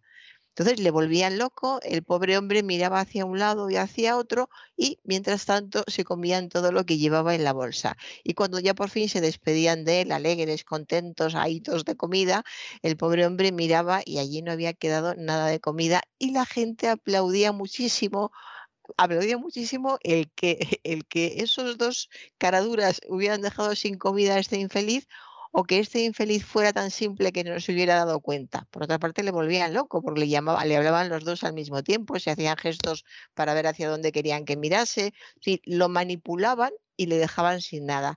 Y esto ha seguido gustando pues, hasta el siglo XX y puesto que se siguen representando estas eh, pequeñas obras de Juan de la Encina en los teatros clásicos seguirá gustando con toda seguridad. No sé hasta que sí, se aplaude porque los actores son buenos y se aplaude el trabajo de, los actores. Pero esta era la idea y seguimos, como ve, al hablar de su teatro, seguimos hablando de esos pastores, porque la producción fundamental de Juan de la Encina eran églogas y las églogas las protagonizaban los pastores, porque a los eh, nobles, como los duques de Alba, que fueron sus señores toda la vida, les encantaban los pastores, porque se reían con ellos, incluso ellos se disfrazaban de pastores para hacer pequeñas representaciones y seguía funcionando muy bien. Y sus églogas las representaban estos pastores. Atención, a veces también en el Palacio de los Alba se eh, em, representaban estas, estas églogas por lo los mismos duques de Alba que se vestían de pastores. En esos casos hay textos de Juan de la Encina en que se queja eh, en un tono mm, como viniendo a decir, sí, el palacio es muy hermoso, está todo muy bien, pero la sala de representación es pequeña y mis actores apenas tienen espacio para moverse. Y cuando los, eh, los duques tienen que hacer de, de, pastores, viene a indicar que entre que no tenían mucha gracia haciéndolo y el poco espacio que tenían para moverse, pues no le quedaban muy bien. Es decir, que se quejaba del poco espacio que tenía para representar aquello, pero eran representaciones que hacían, ya le digo, con los duques disfrazados de pastores y era algo que les divertía muchísimo Claro, hay que tener en cuenta la, distancia social que había entre unos duques de Alba y, unos simples pastores, pues les divertía meterse en ese mundo y hablar sobre todo. Eh, Juan de la Encina había captado muy bien el lenguaje del pueblo, eh, lo exageraba, por supuesto, eh, para que hiciera más, más gracia y, a los duques les encantaba hablar de esa, de esa manera, lo exageraban incluso para que quedara más, fuera, fuera más evidente a quien estaban imitando. Y a la gente, más que hacerle gracia el, el que estuvieran imitando a pastores, se reían de los duques haciendo de pastores. Al final, entre unos y otros, todos se reían de todos y se lo pasaban muy bien. Y Juan de la Encina era el que organizaba todo, eh, los trajes, los movimientos, los ensayos. Es decir, que tenía absolutamente todo controlado y era una, una actividad continua la que tenía. Eh, de la Encina tenía eh, dos direcciones muy, muy claras. Una era la dirección religiosa, escribía églogas, perdón, obras, obras religiosas cuando llegaba la, la, Navidad, la Pasión, la Resurrección, y luego una, un aspecto, una línea profana, donde estaba la égloga del carnaval eh, o de Antruejo, que esta es muy famosa, el auto del repelón, la égloga de Mingo, tenía, tenía muchas. Y tenía esas dos eh, versiones y utilizaba de todo lo que tenía, porque escribió muchísimo, utilizaba lo que le venía bien para el momento que se estaba viviendo. Por cierto, Encina también hizo traducciones de las églogas de Virgilio, muy bien consideradas, porque em, la, traducción perdón, era buena y las adaptaciones al, teatro, eh, la verdad es que eran excesivamente libres, según algunos, eh, según otros, eh, la libertad suficiente para que fueran entendibles por la gente de, la época. Y otra cosa que llama la atención del carisma que debía de tener Encina o, o de la protección que tenía por, por los influyentes, porque eh, hay una égloga en la que ridiculiza mucho al rey católico. Y esa égloga se representaba mucho y era de las que más gustaba, porque gustaba ver cómo se estaba ridiculizando al rey católico que era el, rey que mm, era, su rey y se reían todos. A veces eh, cuentan cosas de estas épocas que serían impensables ahora. O, se discutiría mucho en el teatro si se hiciera, o habría demandas eh, después, mucha gente se quedaría sin trabajo. No sería tan fácil y sin embargo estamos en el siglo XVI haciendo cosas que son realmente muy, muy curiosas. Pero estamos en esta, esta vena de representación dramática, pero muy realista, tan realista que tiene que ser prosaico, muy a menudo es prosaico para que haga más gracia y para que quede claro qué tipo de gente está representando, se está representando allí y que fuera de, actualidad. Juan de la Encina, de la Encina em, era un, hombre que se pasaba la vida entrando y saliendo y paseando por las calles. Yo creo, que el perfil ya quedó claro eh, la vez anterior. Era un hombre eh, que le gustaba mucho tratar con la gente y estar con, mucha gente y pasear por la Plaza Mayor de Salamanca y hablar con unos y con otros y entrar y salir de, casonas y de, y de palacios. De modo que sabía siempre cuál era el último chisme qué era lo último que había pasado en el reino, eh, qué personaje con una función política importante estaba a punto de caer, estaba a punto de caer o había eh, caído ya, de modo que estaba al tanto de todo y tenía esa gracia especial suya que nunca era totalmente auténtica porque también era muy listo y sabía en qué momento tenía que parar para que a él no le, no le pasara nada. A pesar de todo esto, él, por ejemplo, inició eh, lo que se ha llamado formas líricas dialogadas, que más que teatro, que todo esto se eh, vino por ese poco espacio que tenían los duques de Alba. Como tenían poco espacio y no podían hacer representaciones como a él le hubiera gustado, pues se expresaban dialogando de una forma lírica que resultara muy agradable al, al oído seguían siendo pastores, actores disfrazados de pastores, pero hablando con mucho lirismo. Y por otro lado estaba la parte realmente eh, dramática. Y la, gran diferencia es que el, estímulo venía por una parte de, formas clásicas que se habían refinado y por otra parte de las églogas virgilianas. La influencia, la influencia de Virgilio en, en esta época fue eh, fundamental.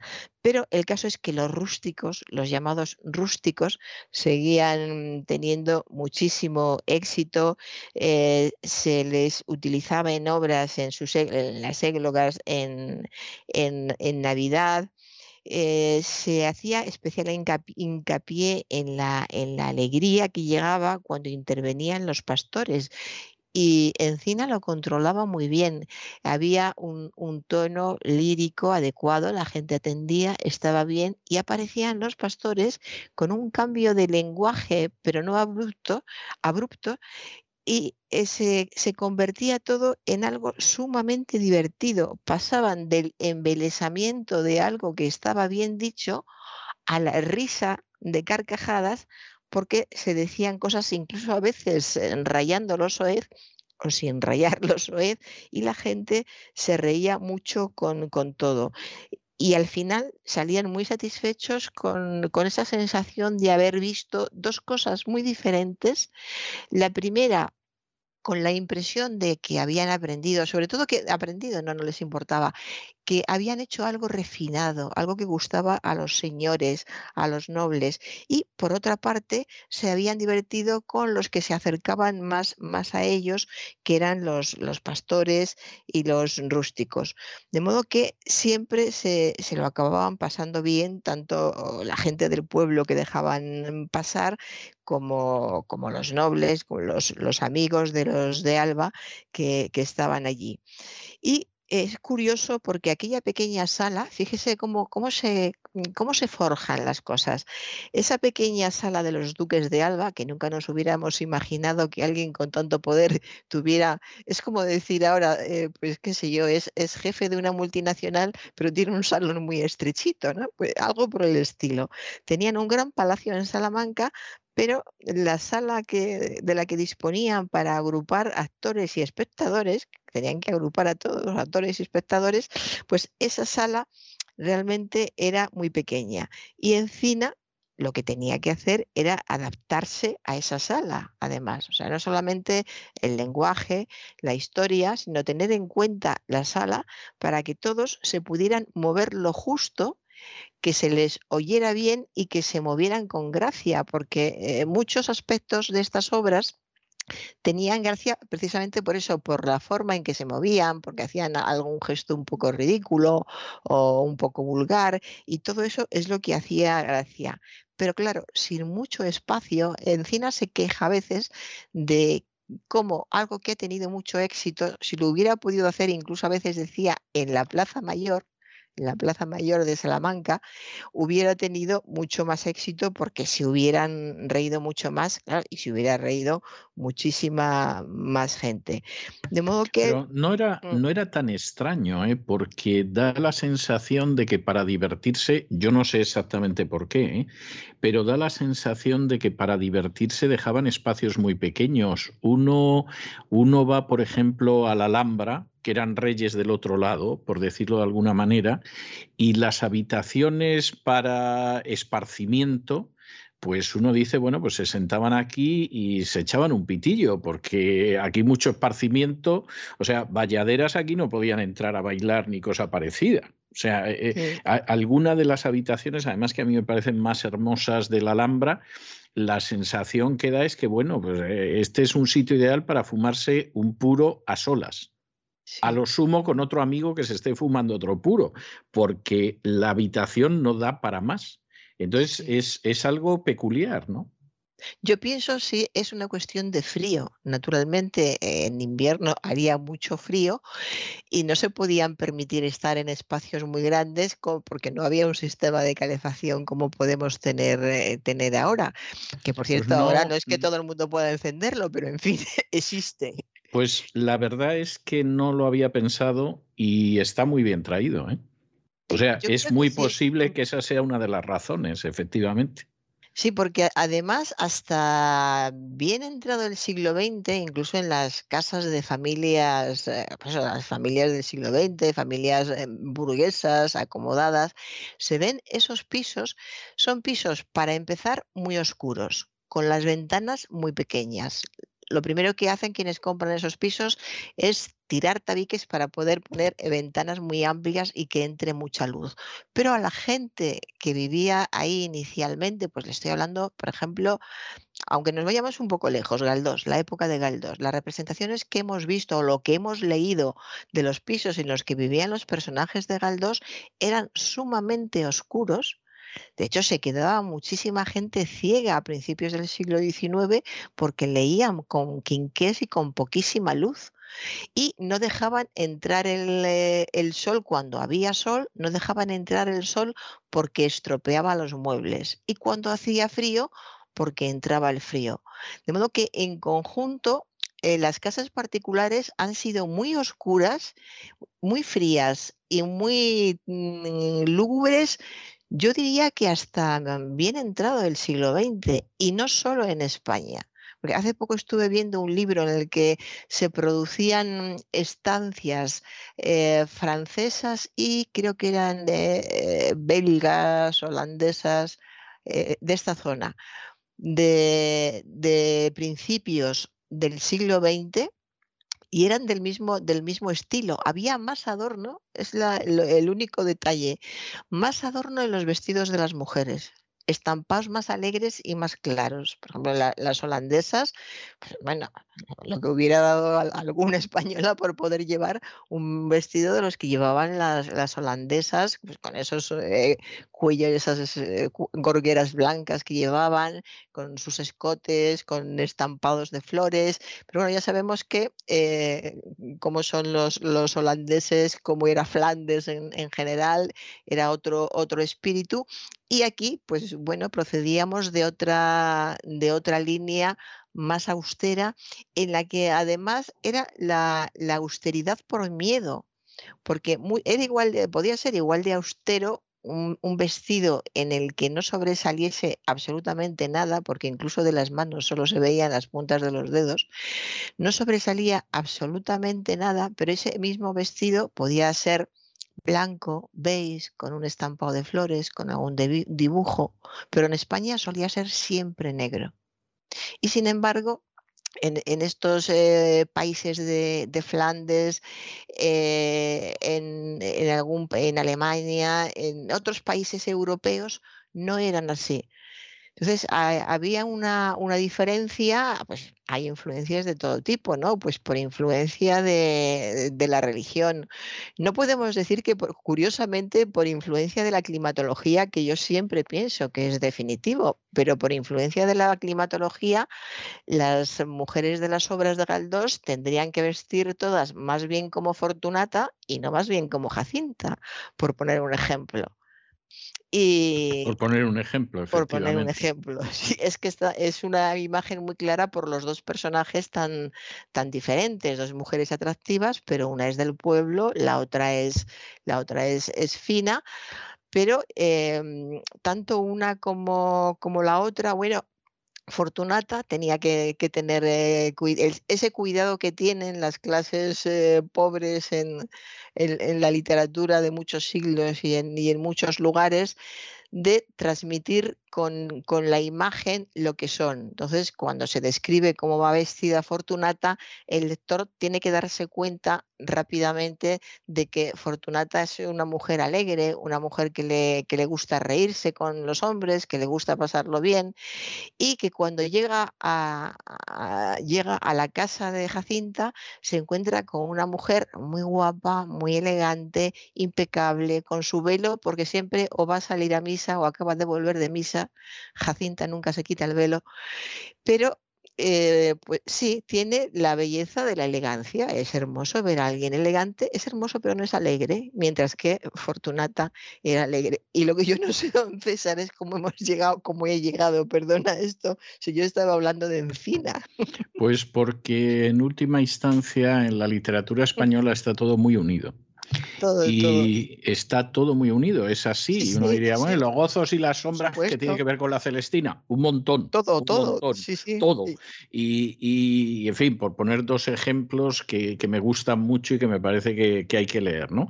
Pero podría poner multitud de ejemplos. Es que, es que en la literatura española está todo muy unido y de pronto estás leyendo al arcipreste de Ita y eh, te parece que estás oyendo a Quevedo por ejemplo, y, podría multiplicar los ejemplos, ¿no? Entonces no, no, no tiene nada de particular que le haya pasado a usted esto. A mí me pasa igual, a lo mejor hay que atribuirlo a la edad, pero creo que no. Creo que, creo que hay que atribuirlo más bien al hecho de que... A, la, literatura. a la literatura. estamos, la literatura nos ha llenado de, imágenes y las imágenes son así y además es algo que, que, hemos, eh, que hemos seguido viviendo porque la mayoría de las casas de la primera mitad del siglo XX de España se leían estos autores, se seguían estas normas. Últimamente da la casualidad, no sé cómo ha surgido, pero se, se habla de los vestidos negros de boda que hay mucha gente, que en las redes sociales se ha comentado mucho, pero ¿cómo es posible casarse de negro?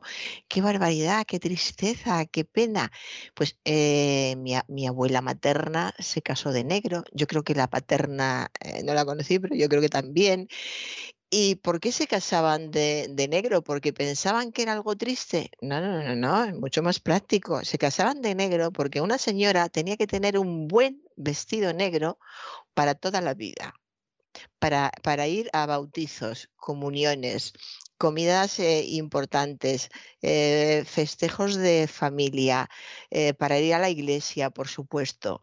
Entonces se hacían un buen vestido negro que estrenaban el día en que se casaban, pero que luego se lo iban a poner hasta que se murieran y se las amortajaran con este vestido. O sea, que se casaban, se ponían el vestido negro, se lo volvían a poner eh, como mortaja y adiós.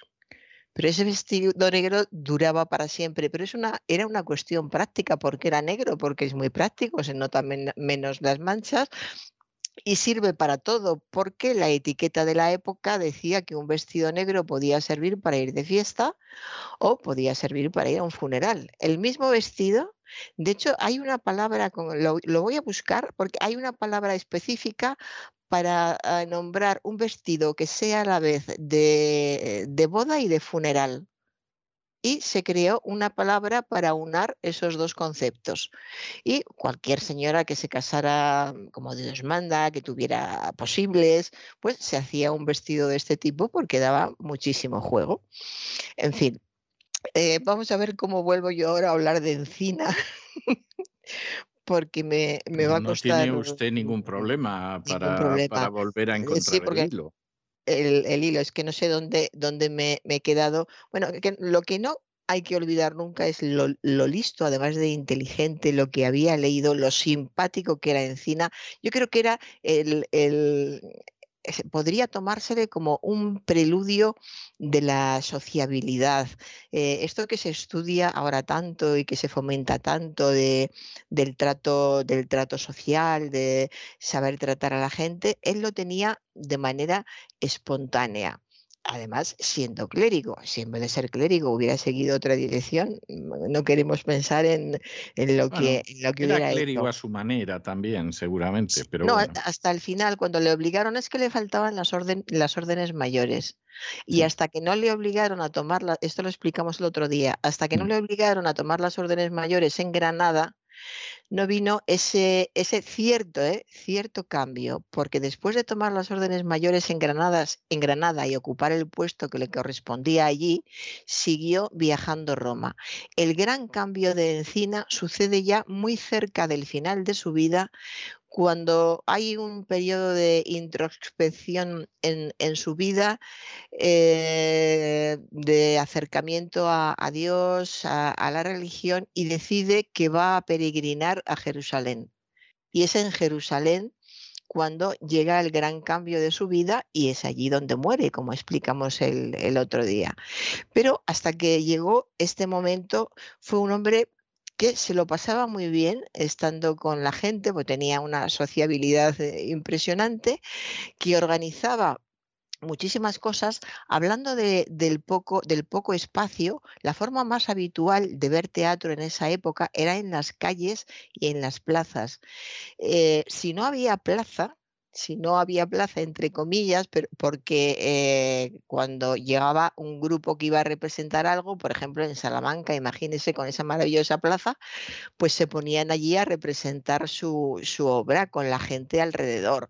Podía llegar otro grupo al mismo tiempo, pero en fin, que se podía llegar a la Plaza Mayor de Salamanca y encontrarse con cuatro o cinco grupos de teatro que ya habían llenado la plaza y entonces se iban por las calles adyacentes y también se representaban eh, muchísimas obras en calles, calles que no eran anchas, eran estrechas, por esta cuestión del frío también, por cierto, eran estrechas, pero se representaban también muchas obras de teatro. Yo me acordé ayer o antes de ayer viendo los eh, el carnaval de Cádiz, cómo separan las comparsas en sitios que son muy estrechitos, que a veces ves la calle y yo cuando lo vi la primera vez pensaba, pero ¿y, por qué no van a un sitio más ancho? Pues porque Cádiz está lleno de callejuelas estrechitas. Si esperan encontrar un sitio ancho, pues eh, no pueden eh, cantar ninguna comparsa. No estoy hablando ya de lo del teatro, lo que hacen en teatro es esa parte. Pero en las calles tiene que ser donde cuando llegue un momento en que digan, aquí nos paramos, se forma un círculo alrededor, pero si la cámara eh, toma un poco de hace cierta panorámica, se puede ver que la calle es realmente estrecha, pero no importa. Se trata de estar juntos, de pasarlo bien, de que algo, alguien diga algo que haga reír, que haya ironía. Si es que han cambiado un poco las cosas, fíjese, de que, ¿por qué se ríen de las comparsas? Porque en el texto eh, hay mucho contenido político, se meten con unos y con otros, eh, les ponen motes, hay guiños para que sepan, por si alguien no se ha enterado de quién hablamos, pues, eh, ¿qué hacen los, los, gaditanos de las comparsas? Hacen un guiño, un determinado movimiento y entonces ya estallan en aplausos, en risas, porque ya se sabe de quién están hablando. Aparte de la forma en que van vestidos, dígame usted si no se parece a lo que hacía Encina en sí, Salamanca. Sí, sí, sí, sí, sí. Sin duda. Sin duda. Sin duda. Pues bien, en Encina trabajó mucho, escribió mucho, siempre tuvo éxito, sabía cuándo tenía que exagerar, era un genio. A veces exagerada, exageraba, a veces eh, se contenía, a veces adulaba a, los duques o, algún otro noble, otras veces eh, hacía alarde del amor que sentía por, por ellos, vivía de ellos y tenía que tratarles, tratarles bien. Hay una de sus Mm, de sus églogas en las que habla del momento en que el duque de Alba dice que se tiene que ir a luchar a, Flandes, me imagino. Y entonces la duquesa se va a quedar sola y tristísima. Y él improvisó un texto para una égloga en la que se lamentaba de que una dama tan bella se quedara sola y sufriendo por, el, eh, por, su marido, el duque, que sería un valiente caballero que defendería, etcétera, etcétera. Pero todo improvisado porque no podías dejar, era una vida con mucha tensión también, o te mantenías muy joven o, te morías de un infarto, supongo, porque había que, estar al quite de todo lo que pasaba. Si te enterabas de que el duque tenía que marcharse a Flandes y la duquesa se quedaba sola y no decías nada, podía venir un listillo que te pisara el tema y te dejara sin él.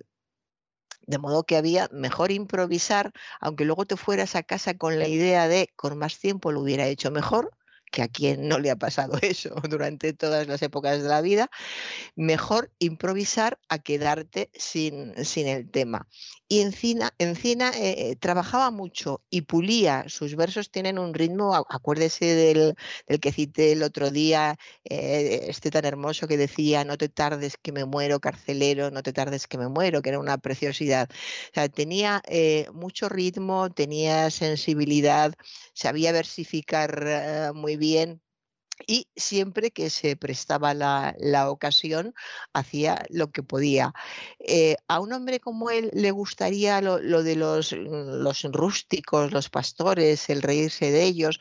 Pues seguramente sí, también yo creo que es ese perfil de persona a la que le gusta todo porque es muy, muy vital. Las personas que son muy vitales eh, están dispuestos a hacer lo que se presente poniendo, poniendo su nota de, de energía, de genialidad, de alegría Claro, imagínese qué suerte dar con, un Juan de la Encina que ponga estos tres ingredientes en cualquier cosa que vea que están haciendo o que va a hacer él directamente.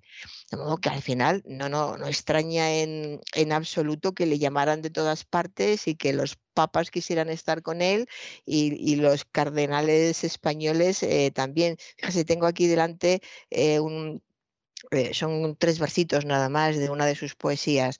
Hoy comamos y bebamos y cantemos y holguemos, que mañana ayunaremos. Este, este es el, perfil no, no, solo de él, de Encina, es el perfil de la, de la época, de una época en la que se pasaban muchas penalidades, en que la vida era muy difícil, entonces había que aprovechar las ocasiones. Si hoy hay comida y bebida, y hoy podemos cantar y, pues disfrutar. Aprovechémoslo. Eh, carpe diem. el, carpe diem, efectivamente. El carpe diem llevado a la, a la calle con, con, mucha gracia, que era como, como él, eh, lo hacía. Y esto no quita que a veces eh, también tiene una, una, obra suya que se llama El triunfo de, del amor, en, la que el amor del que habla pues parece, parece ser eh, sincero. Una de sus églogas eh, con, pastores, que bueno, los pastores podían entonar como quisieran, dice así, mira bien, pastor, y ecata, cata estén en cuenta, ecata que el amor es de tal suerte que de mil males de muerte que nos trata, el peor es que no mata. No sé si se ha entendido bien por el. Por Yo creo que perfectamente, perfectamente, Pues sí, no te preocupes porque vayas a morir de amor, porque lo peor que te puede pasar con el amor es que no te mueres, sufres y no te mueres de, amor. Es decir, tenía una capacidad de, irónica muy, muy, muy importante. Y luego hacía églogas, era un hombre que estaba al día, hubiera sido un gran periodista en nuestra época. Tiene una égloga que es la, la égloga de las grandes lluvias que esta la representó en la Casa de los Alba en Nochebuena en 1498 y está incluida en el, en el cancionero. Entonces, eh, respondía al momento, eh, tenemos, hemos tenido dramaturgos así en el, en el, siglo XX, lo seguimos teniendo, ¿qué está de moda? ¿De qué, de qué se habla? Y una eh, facilidad para, para versificar impresionante, teniendo en cuenta que lo hacían con, con plumilla y con tintero, que a mí es lo que más me llama la atención porque siempre pienso, tendrían que tachar mucho. Yo creo que Encina no debía de tachar nada, lo debía de tener todo en la cabeza y le debía de salir todo, además, bien limpito y sin, y sin borrones. De modo que eh, esto no quita que no hubiera denuncia, por, su, por ejemplo, en sus, en sus versos, perdón, habla a veces de tanto bellacón como hay tanto bellacón, pues detrás de este tanto bellacón siempre había alguien, lo sabían los de la época o los del, círculo correspondiente, o esa ruin sabencia que tienen algunos que se creen tal cosa. Pues los, mm, estos de la ruin sabienza también sabía todo el mundo. O sea, era un, em, era un estímulo vital impresionante lo que debía de tener este hombre eh, cuando escribía viendo el, resultado, porque todo cabía en, en su cabeza. Estaba al tanto de todo y estaba al tanto de contentar a los que tenía que contentar y enfadar a los que tenían que enfadar. Que mira que es difícil, que hay muchas veces que hay personas que se enfadan por algo que no estaba preparado para que se enfadasen. Esto, lo vemos en, televisión muy a menudo, pero si yo lo que dije fue precisamente esto, todo lo contrario, Ah, no, no, no, pues a mí eso me sentó muy mal. El, sentido o no sentido del humor es muy personal, no está especialmente generalizado, pero él, él acertaba y hay una influencia que él siempre citó, que fueron las bucólicas de Virgilio. Dice que él decía que a partir de, ahí eh, surgieron sus pastores, surgió la lengua de sus pastores, la forma en que, en que se comunicaban, surgió ese dialecto rústico que se convirtió en jerga, porque esta forma de hablar de los pastores de Encina se imitaba por las calles y la gente lo reconocía como una jerga que había salido de ahí. Es como si ahora se pone de moda hablar igual que, un actor o un humorista, más bien suelen ser humoristas. Esto ha pasado mucho. Ayer vi, por ejemplo, en televisión cómo recordaban a Gila y a los imitadores de Gila. Salieron más imitadores que imágenes de Gila porque Gila daba para tanto que al final se ha ido, todo el mundo le recuerda, pero cuando se le recuerda, pues se recordaba sus gags más famosos y no salieron de su boca y no estaba su imagen en pantalla, estaba la imagen de, de otros. Es decir, que va van abriendo puertas y son puertas que no se cierran nunca. Yo creo que, bueno, estoy dispersándome, a veces conscientemente, otras no, pero creo que está bien la idea de que los clásicos son clásicos porque dan para todo en la vida. Pues yo aquí hoy en Madrid, un mes de, marzo eh, nublado, triste y sombrío, puedo hablar de Juan de la Encina y acordarme de todas estas cosas porque la literatura es pura vida, porque la historia es pura vida, porque todos venimos de, donde venimos y nos complace identificarnos con nuestras, con nuestras raíces. Y venimos de aquí. Yo representé a Encina en mi colegio y vi representaciones suyas. Todos venimos de, aquí y de otras muchas cosas, pero hoy estamos con él. De modo que eh, ha sido una, una dispersión eh, al principio no provocada y luego ya seguida con mucho gusto, que espero que, que no les haya importado a nuestros oyentes, porque el cariño va siempre incorporado, por supuesto. En fin, pues yo creo que hasta aquí, hasta aquí hemos llegado nosotros con, con eh, Juan de Lencina, que creo que han sido dos programas absolutamente magistrales, porque han sido verdaderamente magistrales, y a mí me resulta relativamente fácil dejarle con un tema de los muchos de Juan de Lencina, recogido en este caso en el cancionero de Palacio. Y le voy a dejar con esa canción que se llama Señora de Hermosura, que empieza diciendo aquello de Señora de Hermosura, por quien yo espero perderme ¿qué haré para valerme de este mal que tanto dura? Bueno, pues con esto la dejo yo hasta la semana que viene. Hasta la semana que viene, don César.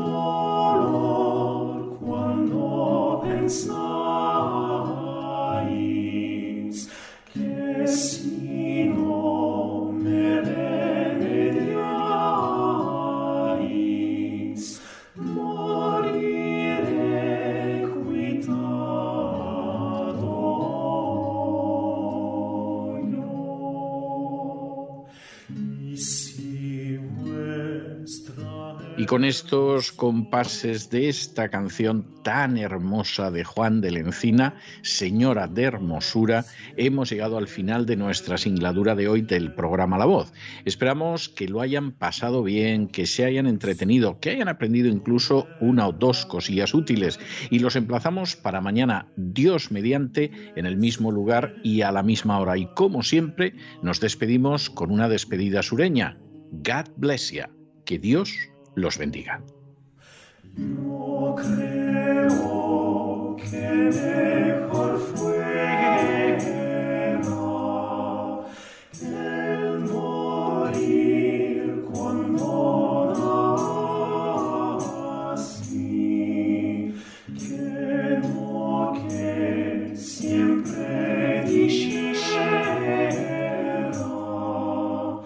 El programa La Voz es una producción de Artorias Incorporated y al amparo del derecho a la libertad de expresión no se hace responsable de las opiniones vertidas en el curso del mismo.